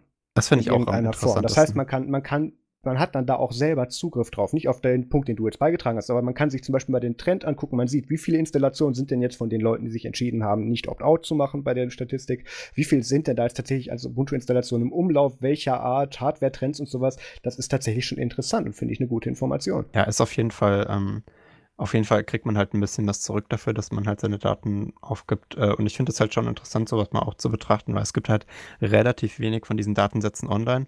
Weil, also Windows mhm. 10 zum Beispiel veröffentlicht ja auch nicht die Daten, die sie da sammeln oder auch die meisten Handyhersteller nicht. Und ich fände das jetzt auch persönlich mal relativ interessant zu wissen, was da jetzt eigentlich wie weit verteilt ist äh, und populär ist. Ähm, auch, auch, die, äh, auch diese ganzen Popcorn-Pakete. Ähm, das ist ja auch sehr interessant für die Maintainer zum Beispiel im Ubuntu ja. Universe, die dann halt sehen können, hey, ähm, das Paket nutzt keine Sau, das können wir auch endlich mal fallen lassen. Oder hey, das Paket ist super wichtig, da haben wir seit Jahren nichts dran gemacht, da sollte mal wieder jemand was tun das ist halt, äh, denke ich, auch, auch denk für, für, die, für die große Distro-Landschaft sehr, sehr wertvoll ähm, zu wissen. Aber wie gesagt, also ich bin immer noch der Meinung, dass es wahrscheinlich ähm, auch, auch marketingtechnisch sicherer gewesen wäre, zu sagen, wir machen das Opt-in. Aber dann macht es ja, halt keiner, wie gesagt. Und ich halt denke, das genau. war halt deren Sinn. Also für, für, für uns normale Ubuntu-User, die sich da halt schon zumindest in der Lage sehen, den Haken zu setzen, ist es natürlich kein Problem, ähm, das da jetzt rauszumachen. Und ich denke auch, für Leute, die sich, äh, die, die eben nicht so privacy-affin sind und halt äh, da auch nicht jetzt ähm, viele Probleme mit haben, da ist es ja okay, wenn es wenn's, äh, wenn's opt-in bleibt. Äh, es gab ja auch schon viele Kommentare aus der Richtung, dass das ähm, vielleicht auch fehlerhafte Daten verursacht, weil es ja viele Leute gibt, die halt alle zwei Sekunden so eine Virtual Machine äh, abspinnen und dann halt wieder kaputt machen. Ähm, kann ich, kann ich jetzt auch zum Beispiel als, als Kritikpunkt verstehen. Also, dass dann halt viele von den Datensätzen, die man da sammelt, einfach nur irgendwelche V-Images sind, die, äh, die eigentlich keine Sau interessieren. Wer weiß. Also, ja. ich denke, das haben sie sicher noch nicht ganz so eingeplant. Ähm, es gibt ja auch ganz viele Distro-Hopper und so, und ob man die dann auch richtig so mit, mit erfasst, naja, keine Ahnung. Aber ja, das halt, wird tatsächlich interessant sein. Da sind ja. auch einige Herausforderungen, wie man die Statistik dann auswerten möchte. Ja, absolut. Da habe ich, da hab ich ähm, äh, in, in einer anderen Telegram-Gruppe die Tage auch noch mit Chloe viel drüber gesprochen und geschrieben. Und ähm, sie hat dann auch einen Punkt angebracht, ähm, was wäre denn, wenn man das, das spielt jetzt natürlich den, den Ultra-Hardcore-Free-Leuten natürlich sehr, in, sehr zu, wenn man bei der Installation sagen könnte, ich möchte diese, diese, diese und diese Information gerne übermitteln, aber anderes nicht. Ja, finde ich auch interessant. Ja, das wäre interessant, hat aber tatsächlich den großen Nachteil, dass du damit Gesamtstatistiken nicht mehr gut hinkriegst. Damit, damit sind Auswertungen und Gesamtüberblicke tatsächlich schwierig. Ja, also, aber. Weil da musst du nach Gesamtzahl und dann Relation und Verhältnis gehen und so. Das, das ist nicht so einfach. Ich kann mir vorstellen, dass die das, wenn sie jetzt noch mehr auf den Deckel kriegen für diese, für diese Ankündigung, wenn sie es wirklich machen, dass sie das vielleicht tun werden, aber ich kann mir nicht vorstellen, nee, dass das eine gute nicht. Idee ist. Also, ich kann mir nicht vorstellen, dass sie, dass sie ein Menü einbauen, wo du festlegen kannst, was du teilst. Ähm, es gibt ja jetzt schon zum Beispiel, wenn man unter den Privatsphäre-Tab schaut, in äh, zumindest 17.10 und auch davor die Möglichkeit hat, diese Problemberichterstattung ein- und auszustellen, auch die automatische. Also das ist ja alles schon drin, das wird dann halt nur äh, der Default geändert. Ähm, und diese zusätzlichen Datenerfassungsdinger, ich wette, die bekommen halt noch einen eigenen Menüreiter mit ähm, zusätzliche äh, Sachen, äh, Daten, Datenteilen mit, mit Canonical. Mhm. Aber ähm, ich glaube nicht, dass sie da jetzt ein äh, individuelles Auswahlmenü machen, weil es ist auch zu komplex, glaube ich, äh, für das, dass das jetzt mit 1804 dann schon funktionieren soll. Ja, das, das sowieso. Ja. ja, aber halt, wie auch gesagt, der Punkt, dass du dir halt damit dann Gesamtstatistiken und Überblicke versaust. Auch das ist sicher ein Punkt, ja. Ja, weil, weil gerade einige dieser Informationen, die zusammengetragen werden, bringen halt nur in, in, in, in Relation zueinander aus, ja. aussagekräftige Daten. Das ist so ein bisschen eine Sache. Aber ja, das Internet geht gerade steil. Ähm, teilt uns doch mit, wie ihr das so seht. Ähm, das hat ja vorhin Max äh, schön vorgelesen, wo, wie man uns da erreichen kann. findet ihr das gut? Findet ihr das schlecht? Wir haben da auch schon ein paar Kommentare unter dem Artikel auf Nerdzoom und ähm, es, es, es, es ist durchwachsen und ich, ich bin aber mal gespannt, wo das hingeht. Das werden wir uns bestimmt noch mal in ein paar Folgen anschauen. Auf jeden Fall. Solche Sachen gehen ja nicht vorbei. Das Definitiv. ist das neue Amazon. Ja. Ähm, dann ähm, hatte ich heute Morgen Spaß am Gerät. Ähm, das war nämlich, warte mal, warum findet man, hast du was an dem, Nein, ich habe nichts an dem gemacht. Link gemacht. Ja, komischerweise findet man meinen Tweet dazu nicht mehr. Ähm, wer mir auf Twitter folgt, wird das heute Morgen eventuell, oder wann auch immer ihr das hört, vielleicht gelesen haben. Der ist ja echt Ähm, kaputt. Ja, ja, ich, ich ersetze den gerade. Da fehlt anscheinend hinten eine Zahl. Mein Gott, wenn man hier richtig markieren könnte. So, Warum machst du denn. Tweets mit so einer seltsamen Nummer? das mache ich nicht. So, aber jetzt ist der Tweet richtig eingebunden. Ähm, Ein Scherz. Ich, ich hatte heute Morgen Spaß. Äh, ich habe mir, ich habe dann so irgendwie äh, beim, beim Aufstehen irgendwie so noch halb im Halbschlaf irgendwie dann auf mein Handy geschaut und habe dann eben so das Übliche gemacht. Man guckt sich die Notifications an, also man zieht den Vorhang runter und guckt, wer hat denn so über die Nacht geschrieben.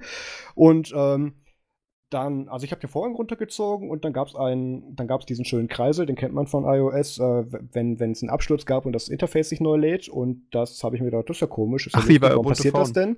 Ja, habe ich mir auch kurz gedacht, das ist ja niedlich und habe das dann nochmal gemacht und dann irgendwie ist das aber die ganze Zeit passiert, wenn ich die Notifications anschauen wollte und dann habe ich gedacht, ja, das ist jetzt ein bisschen doof. Wie komme ich da wieder raus?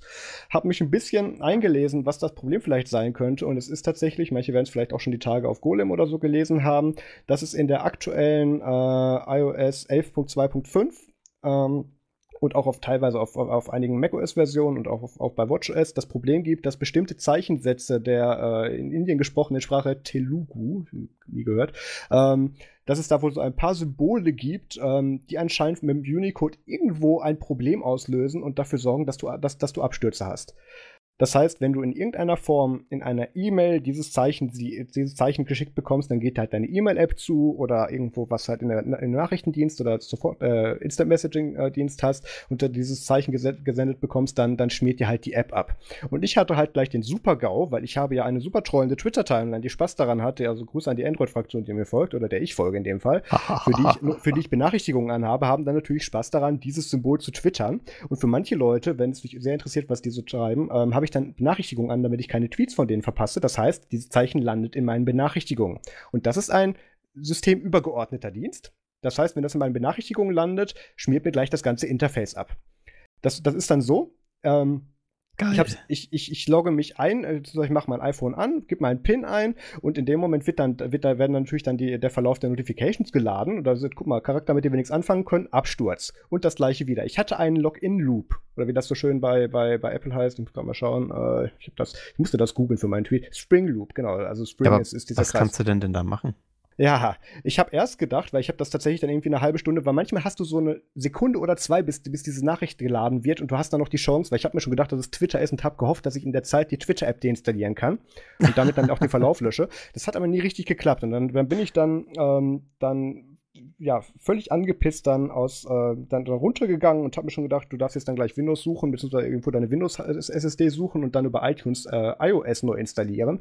Ähm, da hatte ich dann aber tatsächlich kurz Glück und konnte dann rechtzeitig noch die Twitter-App deinstallieren. Das heißt, der Verlauf war dann weg. Da gab es dann noch einen Absturz, bis der das nachgeladen hat und festgestellt hatte, dass es die App nicht mehr gibt. Lass doch dann mal die Benachrichtigung mit dem Zeichen nicht mehr anzeigen und konnte dann nochmal weitermachen. Also meine Notlösung ist jetzt gerade, ich habe jetzt aktuell die Twitter-App bei mir deinstalliert, was, was mich tatsächlich mehr belastet, als man denken könnte. Mir, fällt, mir, mir ist da erst aufgefallen, wie oft ich tatsächlich äh, übers Handy auf Twitter bin oder auf Twitter gucke.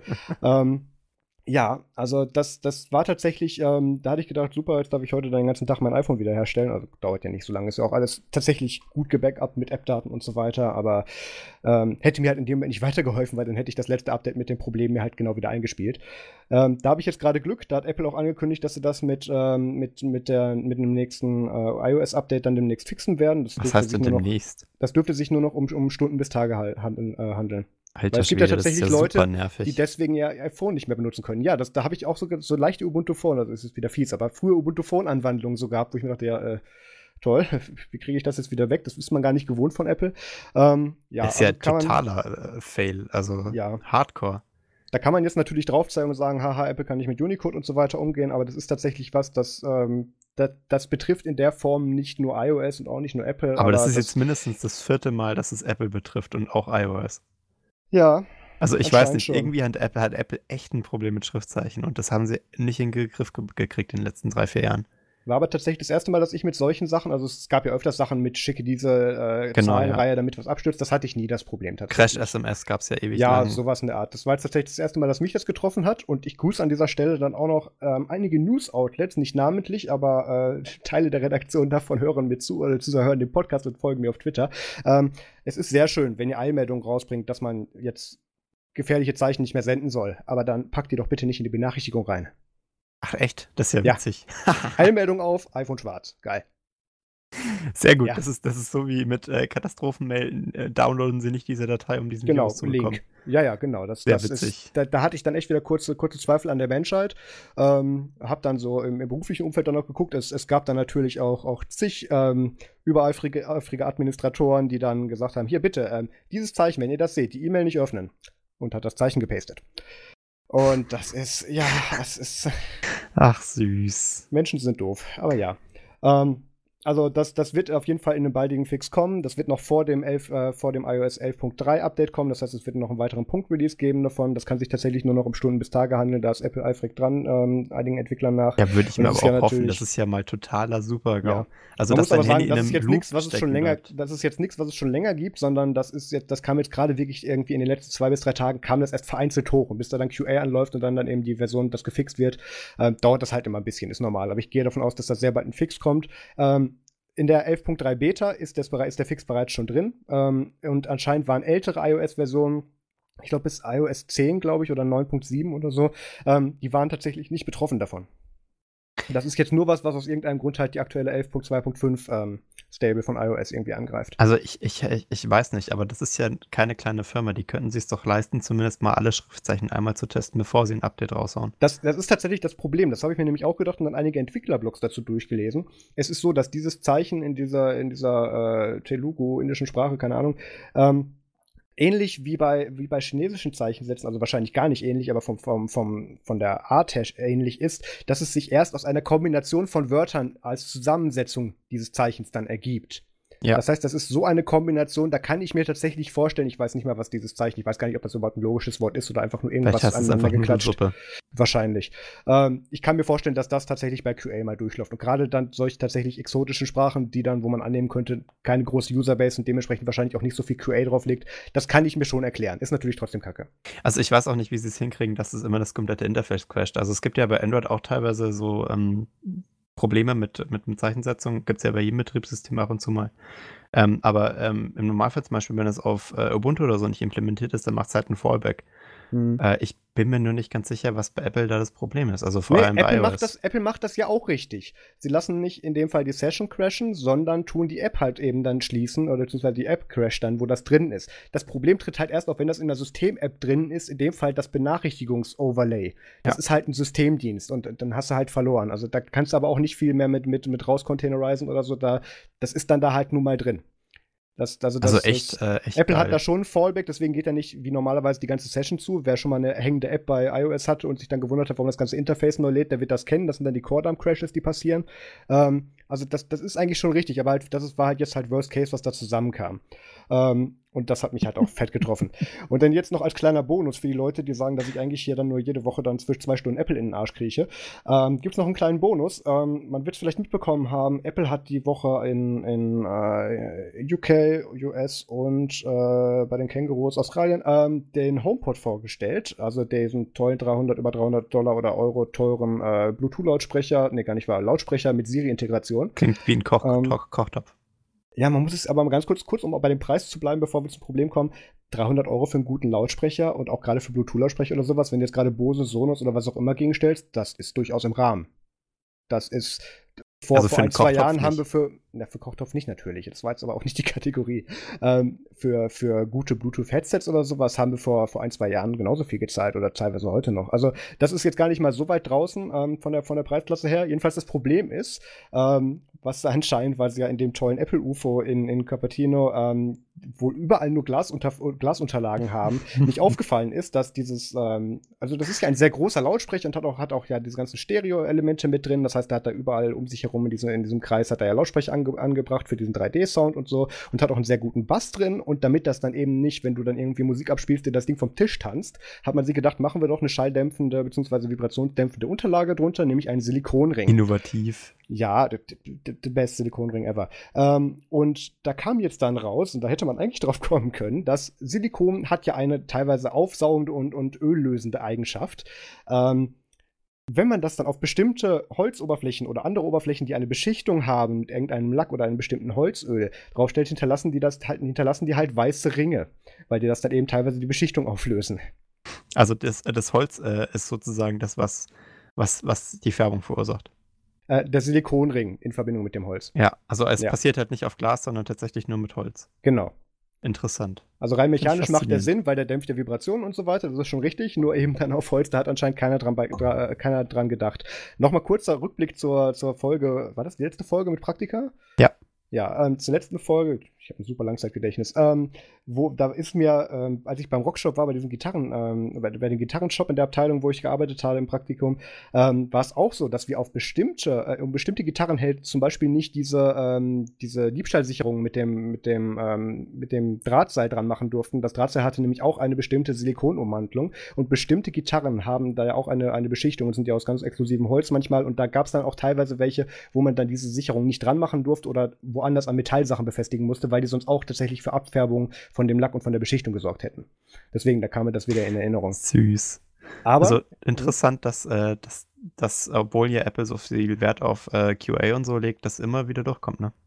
ich kann mir tatsächlich aber vorstellen, dass das in, im Labor und in der Fertigung einfach keinem aufgefallen ist. Ja, aber das ist ja das, der, der, das äh, Problem bei guten QA, ne? Weil wenn wenn wenn wenn es kein äh, wenn wenn es draußen keine Probleme gibt, dann haben sie halt vorher meistens alle Use Cases abgetestet. Mhm. Aber da kommen wir jetzt schon, also Rettung naht für, für die äh, Apple HomePod-Nutzer und, und Besitzer. Ähm, nicht ganz. Es gibt jetzt ein, es gibt noch kein offizielles Zubehörteil, aber es gibt jetzt schon bestimmte chinesische Dritthersteller, die jetzt anfangen, dann auf die genaue Größe des Silikonrings ein, ein Apple-Zubehör zu bauen. Oh, das das das löst natürlich alles. Ja. das- also ich hatte erwartet, dass man vielleicht zum Performance-Switch machen kann, dass das Ding nicht mehr vibriert.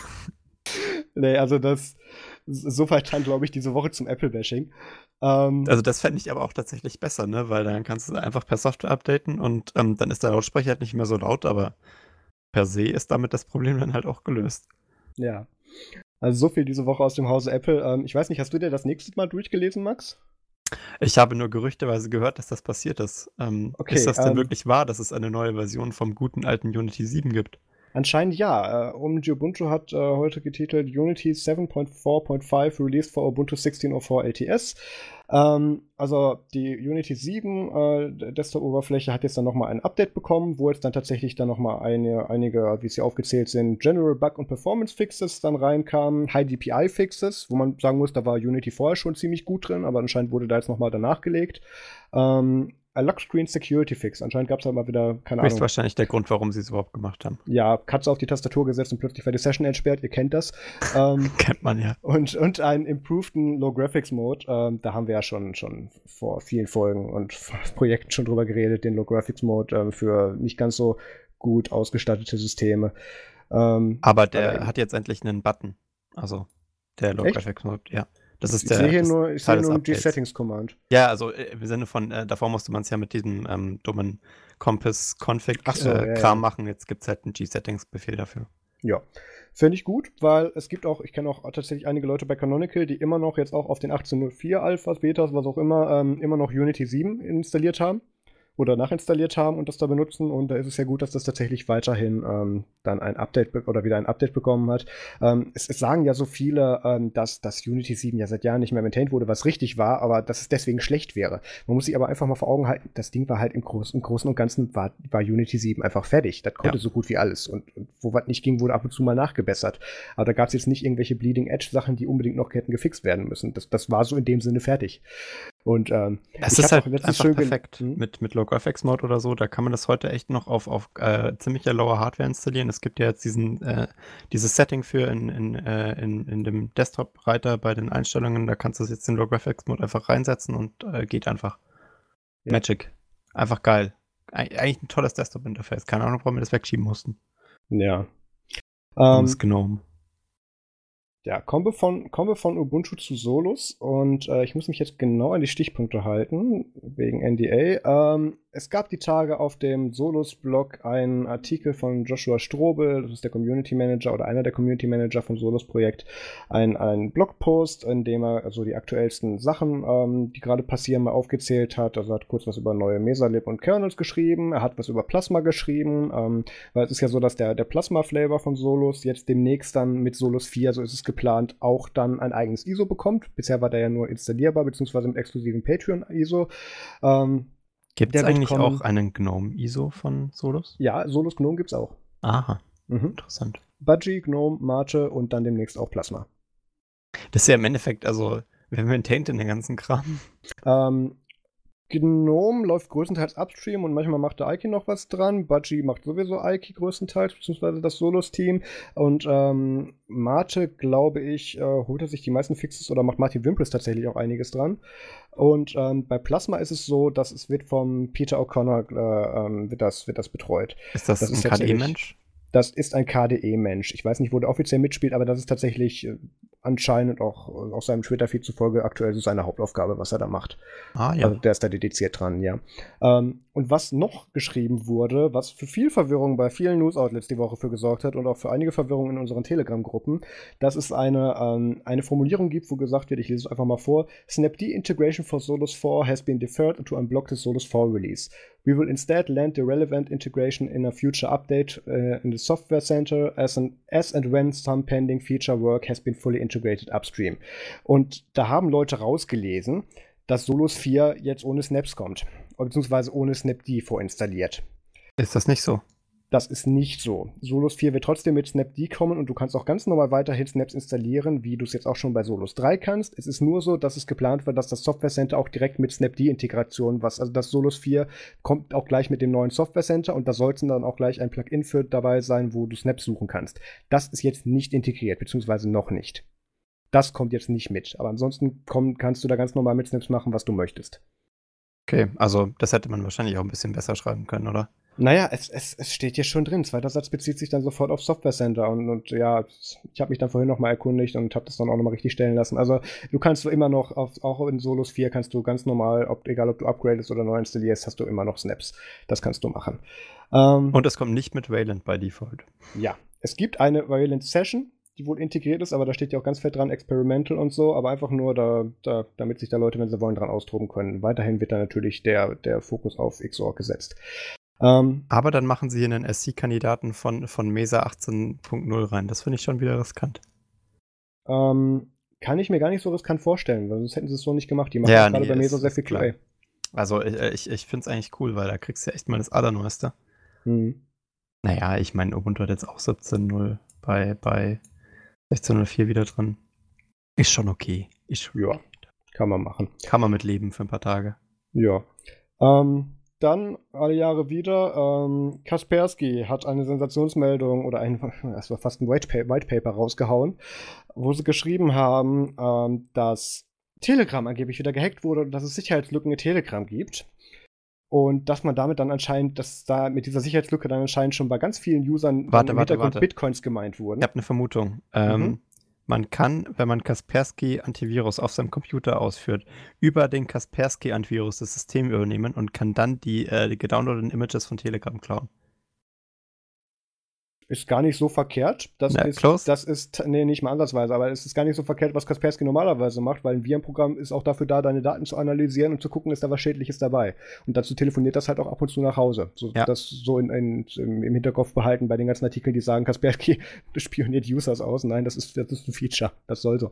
Ähm, und da gab es dann die Tage dann auf dem Channel, Telegram-Channel von Pavel Durov dann eine Erklärung, hat er dann gesagt, ähm, die Kaspersky Antivirus Company hat dann eben einen angeblichen Zero-Day, äh, ein Zero-Day äh, Vulnerability aufgedeckt äh, für Telegram und Windows und angeblich waren da tausend User ähm, von betroffen, bevor das gefixt wurde. Und er hat dann auch nochmal sehr schön ausgeführt, dass man, wenn man solche Reports von einer Sicherheitsfirma ähm, beziehungsweise allgemein einer, Antiviren, äh, einer Antivirenschmiede ähm, liest, dass man das auch so ein bisschen ähm, ja, hinterfragen sollte, weil die verdienen mit diesen Sensationsmeldungen eben auch Geld. Ähm, und da hat das dann Telegram Geeks, da hat er auch dann hier drauf verwiesen, Telegram Geeks ist eine Community von, äh, von, von Telegram-Begeisterten, die auch einen Blog haben. Und da hat er dann hier eine Nachricht weitergeleitet und da haben sie erklärt, dass es keine wirkliche Sicherheitslücke war, sondern dass es sich so ähm, ereignet hat, wenn du eine Datei an jemanden schickst mit Endung XY, ähm, tust du die natürlich dann auf der Gegenseite runterladen und öffnen. Der Punkt ist nur, du kannst dir halt einen Namen geben, wie du möchtest. Du kannst aus der Punkt .exe kannst du eine Punkt .png machen, wie du möchtest. Der Linkhändler auf Windows-Seite erkennt dann selber, nee, ist kein Bild, ist eine Exe, mach mal auf. Kann man machen. Und das war jetzt in dem Fall dann mit einem, äh, einem JavaScript-File anscheinend hier der Fall und äh, ist versteckt in einem, angeblich versteckt auf einem PNG-File war. Also du hast ein JavaScript mit der Punkt .png-Endung bekommen, deswegen sah es aus wie ein Bild, aber war eigentlich ein Skript. Und ähm, die eigentliche Sicherheitslücke ist in dem Fall der User selber, weil wenn du dann auf dieses Bild geklickt hast, wurdest du erst nach Administratorenrechten gefragt und musstest dann noch einen Installer durchklicken. Dann hattest du diese Sicherheitslücke angeblich, beziehungsweise dann kam erst das Programm auf deinen Rechner, was Bitcoins gemeint hat. Also, also so wie ich das verstanden habe, äh, ja. liegt es auch daran, dass, ähm, dass, dass man äh, nach dem, also in, äh, bei dem, bei dem äh, Telegram-Nachricht, wo man die Datei mitschickt, auch noch so einen Right-to-Left-Charakter einbaut in, in den Dateinamen und dann wird äh, der Dateiname falsch rum angezeigt. Ja. Also da steht dann halt wirklich äh, anstatt png.js, was sie da im Beispiel gezeigt haben, js.bng. Ähm, weil es halt rückwärts gelesen wird sozusagen. Genau. Also, und das ist halt dann so der Gag, aber Windows äh, weiß halt immer, äh, liest halt immer noch den Originaldateinamen und eröffnet es deswegen als ausführbar. Und, mhm. äh, ja, aber, aber noch nicht mal, dass es damit dann schon das Schlimme gewesen wäre, sondern dann musst du noch deine Administratoren ja, dazu geben genau. und dann noch einen halt Installer durchklicken. Ist, ja.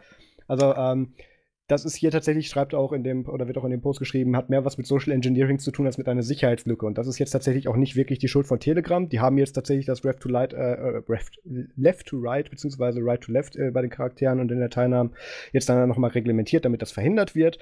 Aber ähm, da, da ist jetzt, das Telegram wurde nicht gehackt, Telegram hat da keine Sicherheitslücke, das, das ist einfach doof gelaufen. Also, und, und bis du tatsächlich diesen Installer durchgeklickt hast und den dann durchlaufen und ausführbar gemacht hast, ähm, warst du auch nicht betroffen davon. Und, ähm, ja, es ist jetzt meisten, keine Remote Code Execution, ja, es ist ja, halt schon eher. Nicht. Absolut nicht. Ähm, und vor allem die meisten Websites haben, die meisten Websites haben dann auch noch so schöne Artikelbilder mit dazugelegt, wo natürlich die Telegram-App zu sehen war. Und die mobilen Geräte waren natürlich nicht betroffen. Das, das war auch nochmal so eine, so ich wundere mich ja, warum das, ähm, also ich, äh, es hat halt was mit Windows zu tun, weil Windows ja immer schon ähm, die, äh, die, die Dateiendung versteckt vor dem User.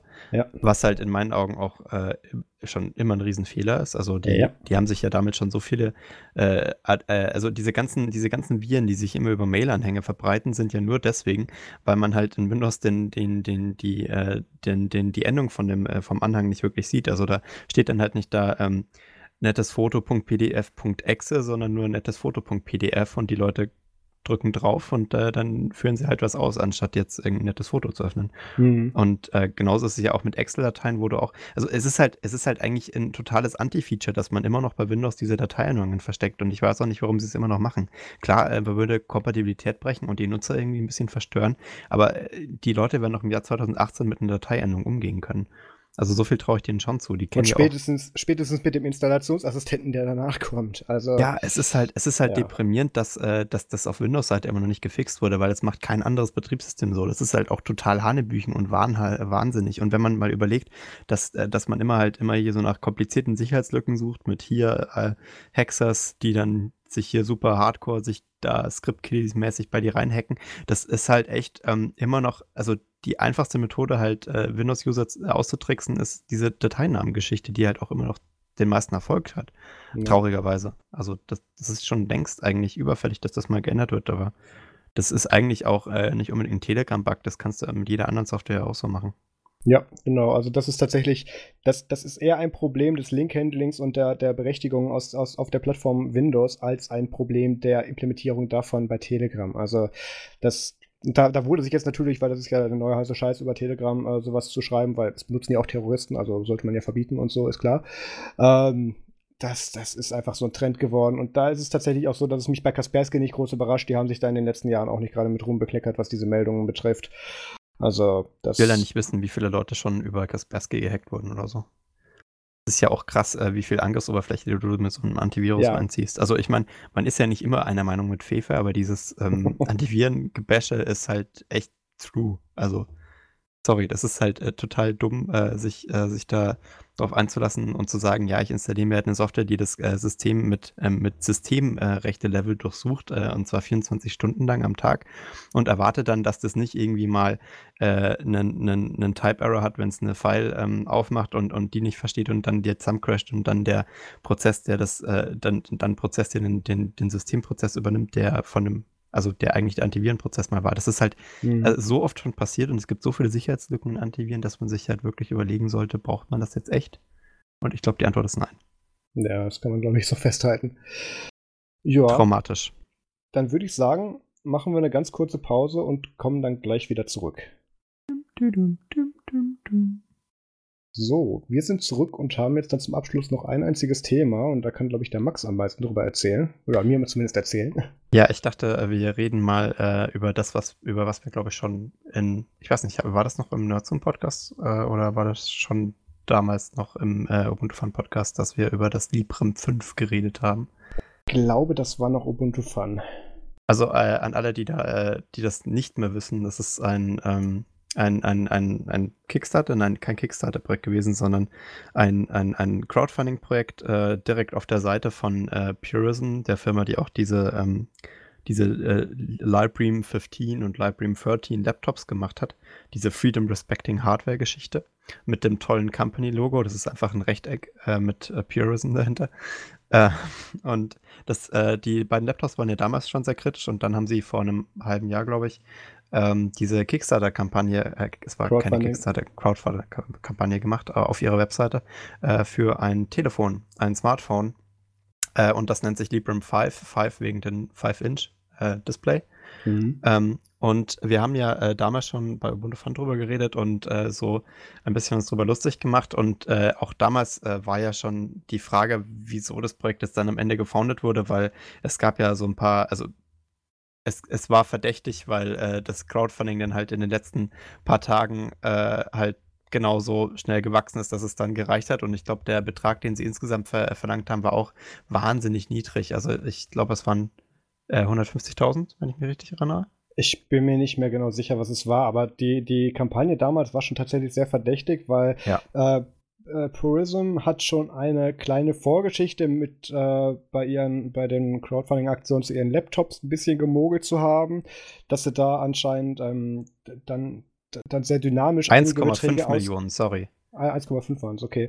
Ein, einige der Beträge sehr, sehr dynamisch ausgerollt haben, damit das irgendwie genau in diesen absteigenden, aufsteigenden Graphen passte und so. Und das, also das, es, es war ein bisschen seltsam und man, man hat auch beim, beim Librem 5 ähm, vermutet, dass es anscheinend da einige Sponsoren gab und dann hat, hat man einfach gegen Ende erst diese ganzen Beträge dann so aufwärts dann irgendwie addiert, damit das alles so schön aussieht. Aber da war nie so wirklich eine Transparenz zu sehen und das war natürlich auch sehr, sehr ähm, praktisch, dass sie das auf ihrer eigenen Webseite ja, gemacht haben, genau. wo man das nicht genau tracken konnte, was da war. Also das, äh, wir, wir waren uns halt auch nicht ganz sicher, was da passiert. Ich glaube, Popey hat damals ja äh, getrackt, äh, wann ja. welcher Wert war, weil das konnte man auch ja nicht im Nachhinein einsehen. Das haben sie ja nicht offengestellt, wie, wie, wie der Spendenverlauf war. Genau, ähm, Ellen hat dann da irgendwie, ich glaube, stündlich oder sowas dann irgendwie Screenshots machen lassen, genau. wo man dann eben diese Linie dann draus ableiten konnte. Und es hat halt genau gepasst. Man konnte genau sehen, wenn das in dem Trend genauso weitergeht, sind sie genau am letzten Tag in der letzten Stunde von der Kampagne auf dem erreichten Ziel und sowas. Und das, das, so funktioniert halt Crowdsourcing nicht. Also das ist, das, das war sehr verdächtig. Es ist eigentlich ja. eher umgekehrt. Also normalerweise mhm. äh, kommt halt am Anfang sehr viel genau, zusammen. Genau, Peak of Interest, dann nochmal gegen Ende nochmal so ein Aufruf und so weiter und dann eventuell nochmal zwei, drei große Sponsoren, wo man dann größere Sprünge in der, in dem, ja. in der Grafin sieht. Aber das war halt so gar nicht der Fall bei der Kampagne. Und äh, es war ja auch so, dass das eigentlich die Aufmerksamkeit gegen Ende dann auch schon relativ wenig wurde. Also am Anfang waren halt die ganzen Linux-Podcasts und Newsseiten, mhm. die drüber geredet haben, also auch wir zum Beispiel. Wir haben wo ja man sich halt denken würde. Ja, wir da, haben bei der UbuCon ja auch schon drüber abge, äh, drüber, ähm, bei der, bei der Mashup-Show drüber gesprochen, ob wir denken, dass die das überhaupt ähm, erfolgreich founden können. Ja. Und ähm, haben da unsere, ich glaube, wir haben im Prinzip alle Nein gesagt. Ja, ich glaube auch. Und äh, ja. es ist dann tatsächlich doch, äh, doch zusammengegangen. Also wir haben mhm. ja auch äh, viele Sachen dran kritisiert und so in dieser Mashup-Show, aber es hat dann ja echt, äh, sie haben jetzt sogar auf der, auf der Seite vom Produkt 2,3 äh, Millionen geraced von eigentlich gewollten 1,5 Millionen.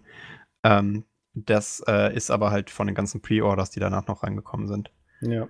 Also interessant auf jeden Fall, ähm, weil man weiß auch nicht, was man daraus machen soll. Aber auf jeden Fall gibt es da jetzt ein Update zu dem Projekt und das fand ich ganz interessant. Äh, also angeblich, äh, unser Außenreporter Marius war ja auf der Fostem und hat sie da leider nicht gesehen. Ähm, nee, ich glaube, ich bin da, ich bin da, glaube ich, dran vorbeigelaufen, aber ich habe mich, ich, ich gar nicht. Ich glaube nicht. Ja, ich, ich habe aber gar nicht, ich hatte die gar nicht mehr so auf dem Schirm tatsächlich. Ja, also äh, auf jeden Fall ähm, ist da jetzt halt so ein Blogpost mit einem Update rausgekommen. Was ich auch sehr traurig finde, ist, dass das halt äh, echt seit seit Ewigkeiten ähm, der, der, der, der, der erste Blogpost ist. Also so mit der Update-Frequenz, äh, finde ich, war das jetzt nicht ganz okay. Sie haben schon ein paar Blogposts in der Zwischenzeit gemacht, aber auch alle halt jetzt äh, mehr oder weniger ähm, leer. Also da war jetzt nicht besonders viel Stoff drin und das Update ist auf jeden Fall ein bisschen, äh, ein bisschen gefüllter in meinen Augen. Da geht es halt darum, dass ähm, sie äh, ein, ein Devboard wieder zeigen. Das haben sie auch schon vor ein paar Monaten gemacht. Ähm, und äh, dort demonstrieren halt mit einem angeschlossenen äh, Touch-Display, äh, wie das Ganze aussieht. Im Endeffekt ist das natürlich äh, relativ unrealistisch, das dann in den Formfaktor zu, äh, zu packen, wenn ihr euch das vorstellt. Das ist halt im Endeffekt auf der linken Seite dieser ähm, 5-Inch-Display und auf der rechten Seite ein, äh, ein Entwicklungsboard, das größer ist als der 5-Inch-Display, ja. äh, mit äh, halt x vielen Sachen, die dran stecken. Also so ganz wird es natürlich nicht funktionieren, aber das ist auch nicht der Plan. Ich denke nur, dass es halt zeigt, dass ihre Timeline von vorne bis hinten halt nicht so funktionieren wird, weil ähm, sie, sie sind jetzt halt gerade in der Stage, wo sie anfangen, darüber nachzudenken, wie man denn ihr Interface skalieren kann. Also sie, man, man sieht schon was. Sie haben ja dieses äh, Purism also, OS. Da muss man drauf. kurz so sagen, die sind jetzt schon bei Softwareoptimierung. Als sie, als sie die Kampagne gestartet haben, war, waren sie sich noch nicht mal selber sicher, welche Hardware sie überhaupt nehmen äh, Sie wissen es immer noch nicht. Also wie immer gesagt, das ja, ist immer noch ein, ein Devboard und sie sind sich auch noch nicht ganz sicher mit dem, mit dem AMX-Chip, den sie da benutzen, weil das halt da auch muss man dann schon mal mit Software weitermachen. Ja, ja, ja also äh, sie machen halt gerade die Software-Geschichte, weil äh, das halt auch eine Front ist, die sie sich selber aufgebürdet haben. Ich habe ja auch damals gesagt, was ist das für eine bescheuerte Idee, da Linux drauf zu klatschen als äh, First äh, First-Party-System, da hätten sie auch noch einfach auch noch, warum haben sie da nicht einfach äh, Android genommen und gesagt, passt und dann äh, schauen wir mal, ob wir später ein Linux drauf zum Laufen bekommen. Das war ja von Anfang an eine dumme Idee, weil jetzt fangen sie an, im Blog drüber zu schreiben, ja, ups, äh, hier Skalierung passt nicht und das Terminal ist so klein, dass man nicht mal die Pixel drauf erkennt, weil die haben dann natürlich einen 1080p äh, Screen, äh, aber halt in 5-Inch Faktor, das heißt, du siehst halt vom Terminal nur so ganz leicht die Streifen. Ähm, Hätte ja keiner mit rechnen können. Ja, da hätte ja keiner mit rechnen können. Und äh, das ist auch einer der Gründe, warum ich immer noch denke, dass das Projekt halt äh, auf jeden Fall seine Zeit, äh, Zeit, vorgegebenen Zeitrahmen sprengen wird, weil das kann halt hinten und vorne nicht so klappen. Und ähm, sie haben sich da jetzt halt drauf eingelassen, dann auch äh, hier jetzt eigene Software-Libraries äh, bereitzustellen. Sie hacken da jetzt ein bisschen rum an den KDE-Frameworks, also mit Kiri und KDE Plasma und haben jetzt ein Beispiel äh, gezeigt mit der Ophono-App. Das ist, also nicht Ophono, sondern Ophono ist dieses System, mit dem man SMS verschicken kann. Ja. Und anscheinend anscheinend haben sie es auch schon hingekriegt mit dem externen äh, GSM-Modul, das sie ja auch versprochen haben für das Plasma, ähm, äh, für das äh, Purism äh, Librem 5, ähm, dass da halt ein externes GSM-Modul ist, mit dem man halt ähm, Vorteile hat, weil das dann halt dafür sorgt, dass man die Software auf dem normalen Board leichter updaten kann. Da haben wir schon mal drüber geredet beim Mashup, ja. könnt ihr euch da anhören. Ähm, und auf jeden Fall haben sie mit dieser Ophono-Software jetzt äh, schon mal eine SMS verschicken können. Das heißt also zumindest mit dem GSM-Modul sollte das klappen. Äh, ich glaube nur auch, dass sie es absichtlich nicht auf dem äh, Foto dargestellt haben, weil das GSM-Modul ist auch noch mal ein bisschen größer. Äh, oder nee, das ist tatsächlich schon drauf. Ja, aber wie gesagt, es passt halt alles in dem Formfaktor noch gar nicht rein in ein Handy, äh, weil auf dem Devboard ist auch das GSM-Modul schon so groß wie bei den meisten Handys der Akku gefüllt. Mhm. Ähm, und äh, das, das, das klappt halt so nicht. Aber immerhin haben sie es von der Software-Seite schon mal hinbekommen, äh, mit dem Ophono Libraries zu arbeiten, was ich ja toll finde, dass sie damit schon rumspielen. Ähm, ist halt nur total sinnlos. Also, weil, ja, keine Ahnung. Äh, wie gesagt, ich halte es halt für eine absolut dumme Idee, äh, da jetzt ähm, schon äh, schon, schon, schon mit softwareseitig anzufangen, weil äh, sie hätten mit der Softwareseite einfach überhaupt nichts machen sollen. Äh, es ist zwar schön, dass man sieht, dass sie halt äh, PureOS drauf zum Laufen bekommen haben. Das ist ihr eigener Ubuntu-Spin, der auch in meinen Augen total vernachlässigt wurde. Also da ja. kann man auch mal in das GitHub und so reinschauen. Das sieht da ziemlich leer aus. Ähm, und ja, sie, sie haben damit auf jeden Fall mit dem GSM-Modul schon arbeiten können, aber das kannst du auch, wenn du das Teil an deinen Laptop anschließt. Und immerhin haben sie jetzt halt äh, dieses IMX6-Board ähm, da verwendet. Sie wollen ja eigentlich später auf dieses IMX8 umsteigen, wenn es dann rauskommt. Das ist dann die neue Version von dem Chipset. Aber dieses Devboard ist halt immer noch zu groß und sie sind ja noch nicht mal ansatzweise in einem Schritt, wo sie dann äh, OEM-mäßig anfangen können, das, äh, das die ganze Größe zu verkleinern. Da sind sie jetzt auch gerade erst drauf gekommen, das steht ja nämlich ganz unten drin ähm, im Blogpost, äh, dass sie halt äh, da jetzt noch irgendwie dran arbeiten müssen. Ich, ich, ich habe halt wirklich das Gefühl, dass, äh, dass sie da einfach mit den falschen Prioritäten rangehen. Das es ist, auch. Es ist, äh, ganz unten steht auch drin, dass next on our To-Do-List ist Phone Calls.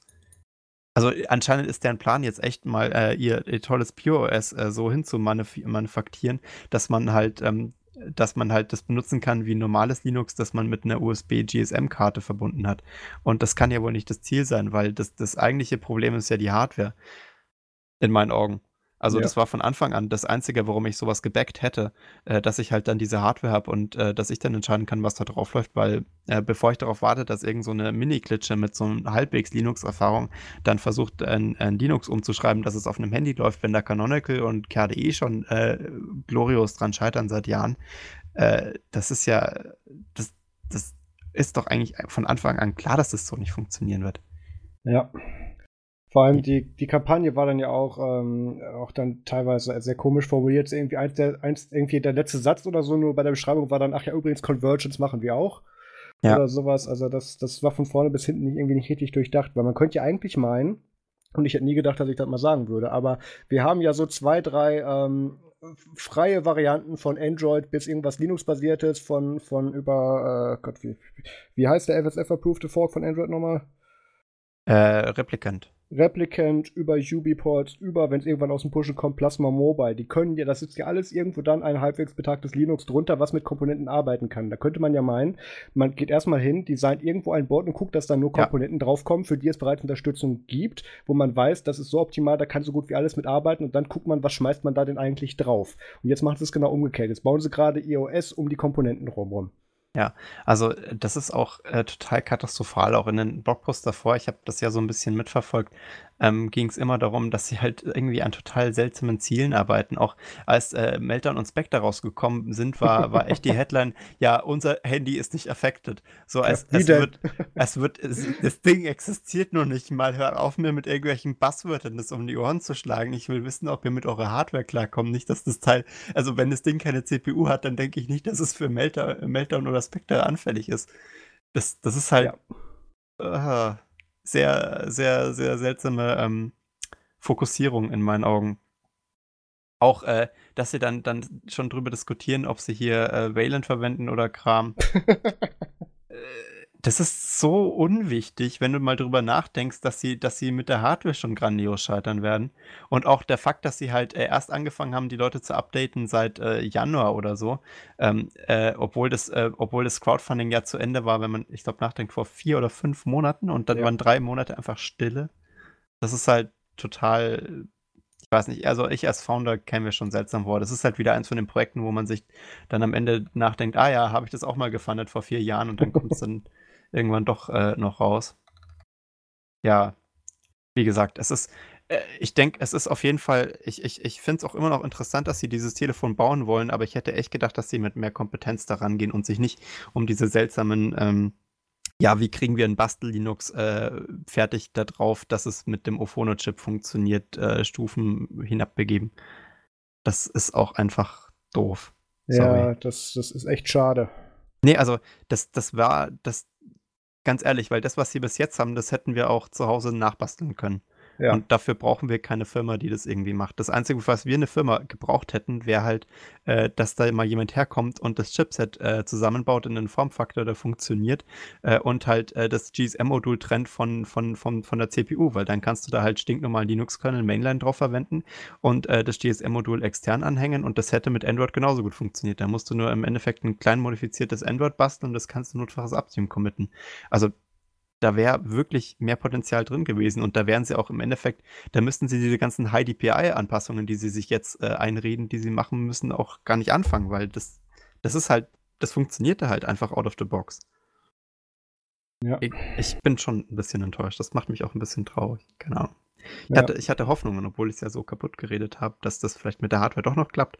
Aber so wie es jetzt aussieht, ähm, die haben ja mal eine Zeitline, äh, Timeline angegeben von ähm, 2019 glaube ja. ich. Äh, aber wenn das bis dahin überhaupt mal klappt, dass sie damit telefonieren können, was sie jetzt im Blogpost angekündigt haben, dann wäre ich schon überrascht.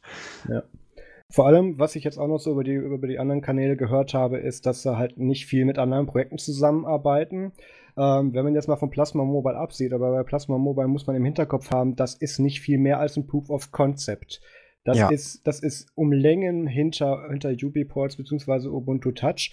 Und ich, ich weiß, dass es wohl Gespräche mit UbiPorts gab, aber ich, ich, ich, ich glaube, beziehungsweise ich, ich weiß, offiziell kann ich nicht sagen, ob die produktiv waren oder nicht, keine Ahnung. Auf jeden Fall, sie wurden nie in den Blogposts erwähnt oder sowas. Und man könnte ja zum Beispiel schon mal hingucken und äh, hingehen und mit einem Team zusammenarbeiten, was sich mit der Materie auskennt, was Hardware Enablement betrifft. Ja. Und da ist UbiPorts definitiv das Mittel zur Wahl aktuell.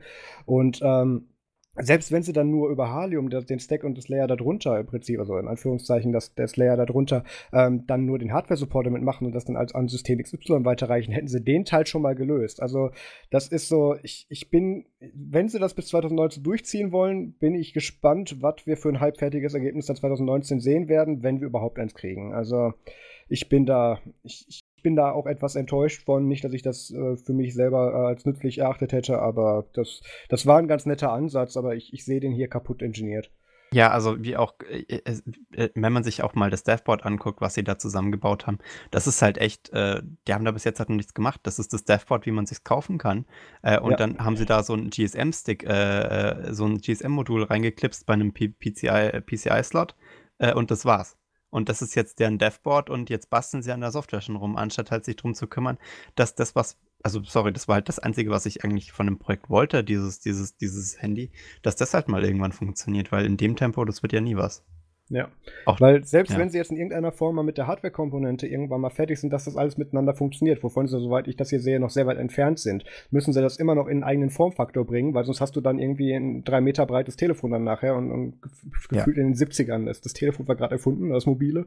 Also, ähm, Die haben noch nicht mal angefangen dran zu denken, dass sie da auch irgendwann einen Akku einbauen wollen. Genau, da muss Chip-Design, da muss eine Hülle drum, da muss ja. ein Display eingesetzt werden, irgendwo wahrscheinlich noch Tasten dran, da sind wir noch ganz weit Der Display hängt gerade über externes HDMI dran.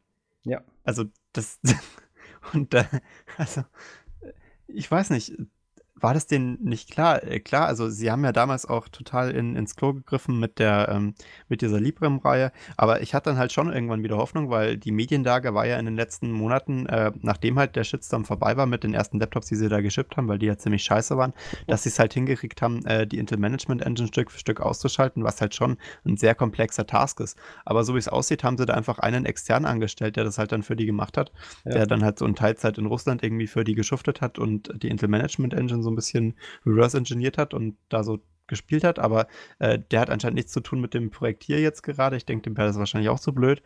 Und äh, also das, das, also die einzig positive Erinnerung, die man so an Purism hat, hängt anscheinend wirklich mit dem, äh, mit dem, mit dem Abschalten der Management Engine zusammen und wird äh, nicht als Know-how angewendet auf dieses Telefonprojekt, was ich halt ja. halt schon deprimierend finde. Das ja. ist tatsächlich schade, aber da müssen wir mal gucken. Ich hoffe ja, dass die da noch eine Kurve kriegen, auch wenn ich es nicht glaube, aber das müssen wir wahrscheinlich über das nächste Jahr nochmal dann wirklich betrachten. Also ich glaube, es, es wäre mittlerweile schneller, wenn wir es einfach selber bauen. Ja, an dem Punkt waren wir häufiger. ja. Okay, dann kommen wir noch kurz zu Events. Wir hatten es ja vorhin schon angesprochen oder von, der, von dem Chaos-Planungscall, den ich da hatte. Ubicon Euro 2018, 27. bis, 28, äh, 27. bis 29. April 2018 in Sion in Spanien. Ähm, wieder großes, großes Familientreffen der Ubuntu-Community und auch viele tolle Talks. Man kann jetzt auch sagen, dass alle Talks mittlerweile, ähm, die, die approved wurden, auch auf der Website stehen. Das ja. heißt, wenn man ähm, auf ubocon.eu geht, dann wird man weitergeleitet auf die ubocon.org Seite und dann gibt es da einen Button mit Schedule und da kann man dann mal so durchscrollen. Da sind mittlerweile alle Approven Talks verlinkt, unter anderem auch die von, von Hans-Georg und dir und mein Talk ist da mit drauf und einiges anderes. Ähm, die, der vorläufige Zeitplan ist auch mit drauf, da muss man aber noch mal gucken, weil sie haben meinen Talk an den gleichen, äh, auf, auf die, in die gleiche Zeit gepackt wie den von Marius Kripsgard. ähm, und ich habe auch mir auch schon sagen lassen, dass, es, dass das anscheinend schon für große Diskussionen gesorgt hat. Da, da muss man noch mal gucken, da bin ich nicht ganz so happy mit. Wieso? Ähm, Hast du Angst, dass das Publikum wegläuft? Nee, das nicht, aber da laufen tatsächlich dann so drei, drei ziemlich ähnliche Sachen, beziehungsweise Sachen, ähm, von denen ich gehört habe, dass da eigentlich Leute daran interessiert sind, ähm, laufen da eben zeitgleich ab. Und das, das, das könnte man tatsächlich ja. ein bisschen aufteilen. Und die haben ja tatsächlich auch noch Platz bei einigen Slots, deswegen da könnte man noch mal gucken. Aber also, ist ja noch nicht wir haben Stein den Sonntagmorgen-Slot bekommen, den Premium-Slot. Du Scheiße. Äh, auch noch den ersten, ach du Kacke. Ähm, ja, großartig. Ja, da müssen wir noch mal gucken. Also das, das, das wird sich wahrscheinlich noch ändern.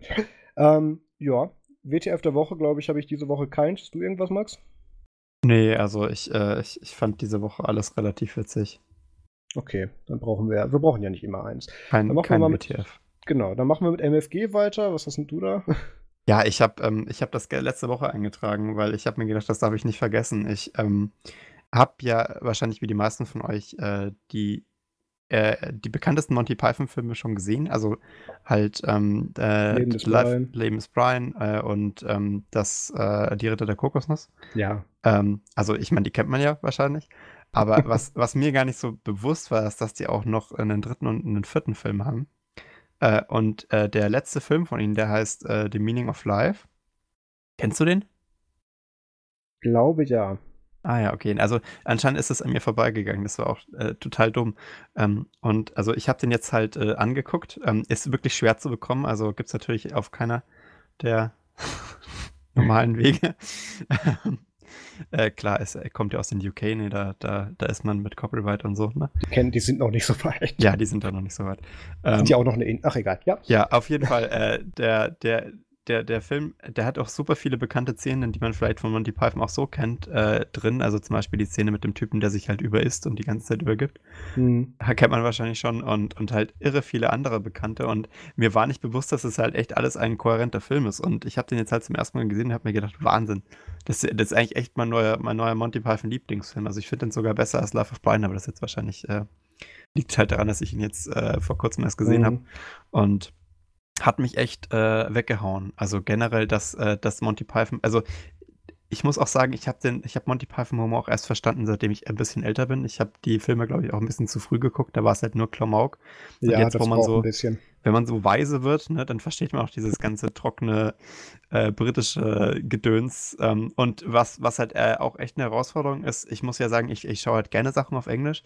Und ich bin jetzt wirklich nicht so scheiße drin, ähm, glaube ich. Also ich, ich komme damit auch ganz gut klar. Ähm, aber Monty Python, ich, ich verstehe fast kein Wort, wenn die reden. Das ist, das ist, die haben so viele Spezialvokabeln und ja. so super britische Worte, die, die man halt außerhalb der Insel nicht versteht, dass ich das äh, ohne Untertitel eigentlich echt nicht verstehen kann.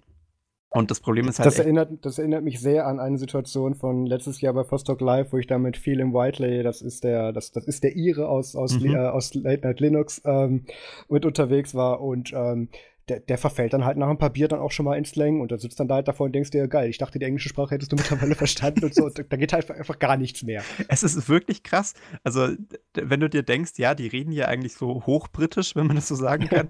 und, äh, und, und das müsstest du ja eigentlich äh, kapieren, aber da gibt es echt so, so x Worte, die man halt äh, seit 30 Jahren wahrscheinlich nicht mehr verwendet im normalen mhm. Sprachgebrauch, die dir dir aus der, aus der Tasche ziehen und ich bin da regelmäßig überfordert, weil da, da fliegt der Witz schon schnell an einem vorbei. Und ja. also ich, wenn, wenn ihr es euch im Original anschauen wollt, was ihr auf jeden Fall solltet, das ist schon echt cool, weil da merkt man halt den Humor noch mal ein bisschen besser ähm, dann, dann, dann versucht es äh, irgendwo mit Untertiteln aufzutreiben. Also das, mhm. das, macht schon mal einen krassen Unterschied. Ich, ich, muss auch sagen, seitdem ich die mal mit Untertiteln gesehen habe, finde ich es auch sehr viel lustiger. Geben die viel mehr Sinn, ja. Ja, auf einmal versteht man the meaning of life. Absolut. Haha. Oh, okay. sehr gut. Siehst du, ein Klammer. Ja, I see what you did. Okay. Ähm, dann mache ich mal weiter. Ähm, ich, ich, verweise wie immer auf unsere äh, Nerds zum Spotify Playlist. Da kam diese Woche einiges von The Bad Chapter und ein bisschen was von Disturbed dazu. Ähm, ich scroll gerade mal durch Aerosmith, Massendefekt, Simple Plan, kann man noch mal ein bisschen rein. Also die tue ich regelmäßig updaten, da kann man mal reinschauen unter nerdzoom.de slash Spotify, da wird man weitergeleitet auf die Playlist. Ähm, ansonsten, was ich noch gehört habe die Woche, ähm, ist mal ein, ein auswärtiger Podcast, nämlich den Podcast der BlackBerry User Group Kassel.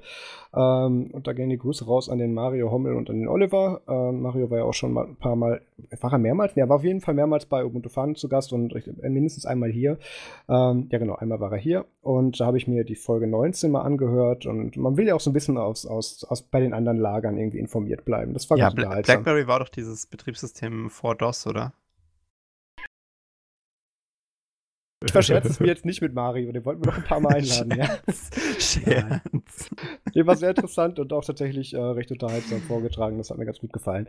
Ähm, dann, wie vorhin erzählt, Life is Strange ähm, habe ich, ja, hab ich ja durch jetzt. Große Empfehlung natürlich immer noch. Dann Life is Strange Before the Storm steht hier noch drin. Ähm, kann ich weiß ich noch nicht, ob ich es empfehlen kann, weil ich bin noch nicht dazu gekommen. ähm, steht jetzt einfach noch drin. Dann äh, neu auf Netflix, glaube ich, oder gar nicht. Ich glaube, das ist schon ein paar Wochen alt. Ähm, auf Netflix gab's, kam jetzt eine Serie raus mit dem Titel The Denver Clan oder im amerikanischen Dynasty. Ähm, und da macht es doch mehr halt Sinn, so, das ist ja eine Alliteration, ne? Stimmt. ähm, und da ist es halt so, dass du da halt so diese typische Neureich, nicht neureich, aber, aber eingesessene, superreiche Familie da hast, die ein Imperium betreibt und dann so die abtrünnigen Kinder Kennst und so weiter. Und äh, sie kennen das, ja, ja. Die, Norma die, normale Situation im Leben, ne, wenn genau. sie neureich sind und, und so die typische bayerische Vorstellung. Ja, so ist es halt. Nee. Sehr unterhaltsam tatsächlich, ähm, sehr, sehr viel Humor tatsächlich mit dabei, aber auch super teilweise also wirklich abgefuckte Szenen, wo man sich denkt, wow, da muss man erstmal drauf kommen, so noch nicht ganz, nicht ganz House of Cards Niveau, aber, ähm, aber auch so Verschwörungen und Sachen mit drin. Da ist tatsächlich mehr Action dabei in und Verschwörung, Denver. als ich vermutet hätte. Genau, ja, der heißt nur so. Der Denver Clan. Das ist meine Empfehlung. Also, das spielt nicht in Denver. Äh, der, der spielt in äh, ATL, was ist denn ATL? Atlanta. Nee, gar nicht wahr. Ähm, warte mal. Doch, ist doch ATL Atlanta. müsste Atlanta sein. Atlas Feinkost, nein. At äh, ähm, danke, Google. ähm, ja, doch, ist Atlanta, genau. Äh, Atlanta ist, ist glaube ich, äh, West. Ist Denver in Atlanta? East Coast? West Coast? Ich kenne Amerika, ich bin da. da ja, ich, die Staaten, das kann ich, also ich kann Denver sie alle. ist ja ein eigener eigentlich. Naja, gut, ist, ist Amerika ja hat, hat 50, 51, 50 Staaten. 51. Ist jetzt auch eigentlich gar nicht so wichtig für die Serie. Ähm, Jedenfalls meine Empfehlung kann man sich mal anschauen. Dann, was ich noch geguckt habe, ähm, es ist ein Film und ich habe es mir schon beim Titel gedacht, aber ich habe den Fehler trotzdem gemacht, ihn anzuschauen, nämlich The Cloverfield Paradox. Und wir haben ja mal über Cloverfield Lane irgendwas Hausnummer gesprochen. So dieser äh, komische irgendwie äh, postapokalyptische Film, wo dann irgendwie das Ende gar keinen Sinn ergibt, weil dann kommen plötzlich Zombies und Außerirdische in so der letzten Minute, was einfach so gar nicht passt. Und anscheinend ist aus der gleichen Feder oder aus der gleichen Serie auch das, das Cloverfield Paradox. So die ersten 70 Minuten des Films ergeben Sinn und dann im Outro kriegen sie es hin, alles zu verkacken gefühlt. Ähm, also sollte nicht, man, man sich eigentlich nicht anschauen? Muss. Nee, eigentlich nicht. Also ich warne davor. Ach so, okay. Ähm, genau, dann äh, noch äh, Wenn ihr ihn euch nicht anschauen wollt, es gibt ihn auf Netflix. Es, es gibt ihn auf Netflix, genau. Dann empfehle ich noch LMP äh, 204 43. Ich bin jetzt gar nicht, gar nicht mehr über den Titel sicher. Was war denn nochmal? Ach, genau. Ähm, den empfehle ich aus dem Grund, weil ich mich die letzten Wochen, da war ich auch auf Events war, so eigentlich gar nicht mit unserer fast Bundesregierung beschäftigt habe, sondern das völlig ignoriert habe. Und das haben dann tatsächlich dann Tim und Linus nochmal sehr unterhaltsam zusammengefasst in ein paar Minuten. Und ich bin froh, dass ich es nicht verfolgt habe. Ich habe nichts verpasst. Ähm, Warte, wir haben eine Bundesregierung? Ja, sowas ähnliches. Vielleicht. Wann? Also wir haben ein paar Clowns aber gut, passt ja auch aktuell. Ähm, dann, was wir uns nochmal angeschaut haben, ähm, Maze Runners 3, ähm, The Death Cure, einfach nochmal, weil wir den so gut fanden und das Ende ist so schön traurig und, und so tragisch alles, aber große Empfehlung. Also ich, ich, ich finde den Film sehr gut. Wir werden ihn Frage, wahrscheinlich ein drittes Mal schauen. Ist ja? es denn wieder ein Maze eigentlich im zweiten und dritten Teil? Bitte? Also im ersten Teil geht es ja um so diese Knaben, die da durch das Maze durchrennen, also ja. durch das äh, Labyrinth. Äh, Gibt es ein Maze im zweiten und dritten Teil? Ähm, nicht ganz, aber es gibt Bezüge darauf. Das ist ein bisschen. Also, das ist mehr so, ein, den, so ein, so ein Aufreißertitel gewesen und dann. Nee, nicht ganz. Hast du den zweiten gesehen? Nee, noch nicht. Ja, dann, dann ergibt das nicht, nicht, nicht so viel Sinn, dir das jetzt zu erklären. Ähm, okay. das, das, das Maze oder das Labyrinth hat noch ein bisschen. Das, das hat noch mehr tatsächlich Sinn in den weiteren Teilen, auch wenn es tatsächlich nicht um das Labyrinth geht. Aber das, das musst du dir anschauen. Also, also macht aber, der Name macht noch Sinn, doch. Okay, okay. Da, auf jeden Fall. Also, da hängen wir uns jetzt nicht dran auf. Ähm, dann habe ich die Woche die letzte Folge von Star Trek Discovery angeschaut und ähm, mir war so bis gegen Ende eigentlich gar nicht bewusst, dass das die letzte Folge war. War wieder so durchschnittliche Action und so weiter, alles ganz gut und interessant äh, vorgetragen, aber so das Ende, wo dann so diese typischen ähm, äh, Matrix-Morphos-Style ähm, äh, äh, einfangenden Reden dann geschwungen wurden, dachte ich mir, okay, jetzt ist gleich vorbei. Ähm, das Universum war kurz vorm Explodieren, oder? Ich verrate jetzt nicht das Ende. Also, man kann es sich angucken, ich fand es interessant und wir sind auch jetzt an einem Punkt, wo es Sinn macht, über die, ähm, über diese Spezialfolge, über diese Star Trek Spezialfolge mal zu sprechen, ähm, die wir auf jeden Fall mal mit dem Mario Hommel machen werden. Der, das haben wir schon länger auf der Liste. Ähm, da gibt es tatsächlich einiges an Redebedarf, so zwischen den Universen. Kann man machen. Frage. Ja. Also, ähm, ich habe ja, ich, ich bin ja, ich bin ja ähm, Fefe-gläubig.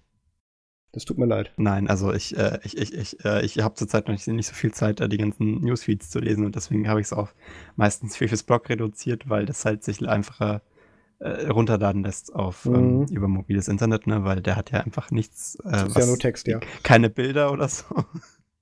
Äh, das macht es natürlich einfacher, das zu konsumieren. Ähm, und äh, der fand die letzte Folge von Star Trek Discovery irgendwie enttäuschend, ja, aber der fand auch schon den Anfang nicht gut. Ah ja, okay, also äh, du, du, du empfindest es anders.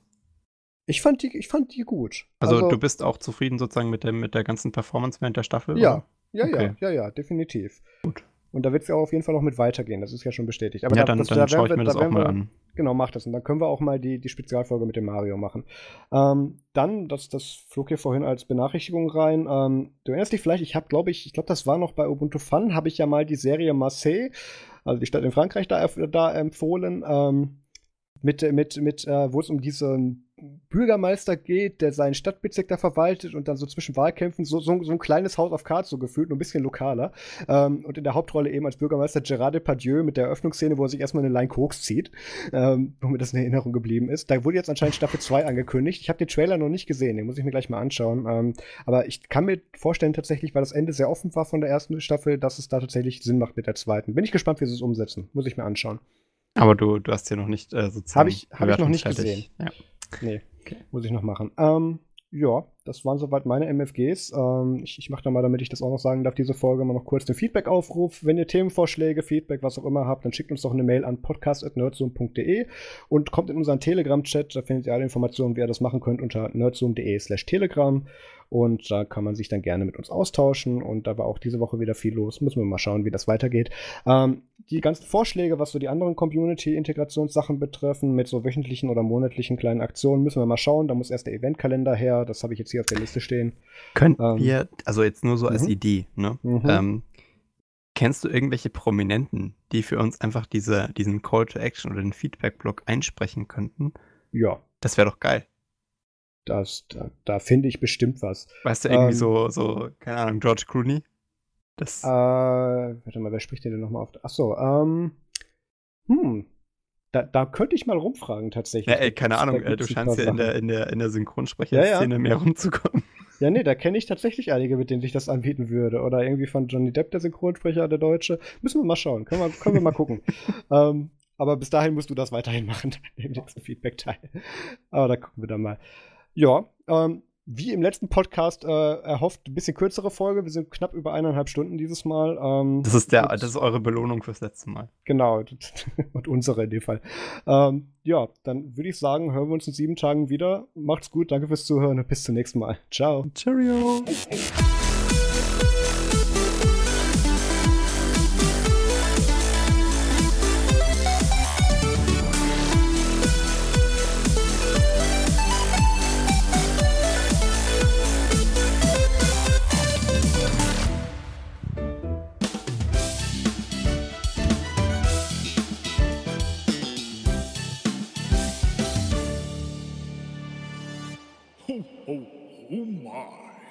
Ach ja. Also George Clooney wäre schon gut. Ja, könnte ich, mal, könnt, könnte ich mal, ja, kenne nicht, aber ich kenne die Agentur von ihm. Also Ach, nicht von, von oh ihm Gott. selber, aber von Synchronsprecher. Ja, ja, die laufen ja alle über, über so ein paar Ver Vereinigungen da. Ähm, müssen wir mal gucken. Stop Recording. Stop Recording, genau. Tschüss.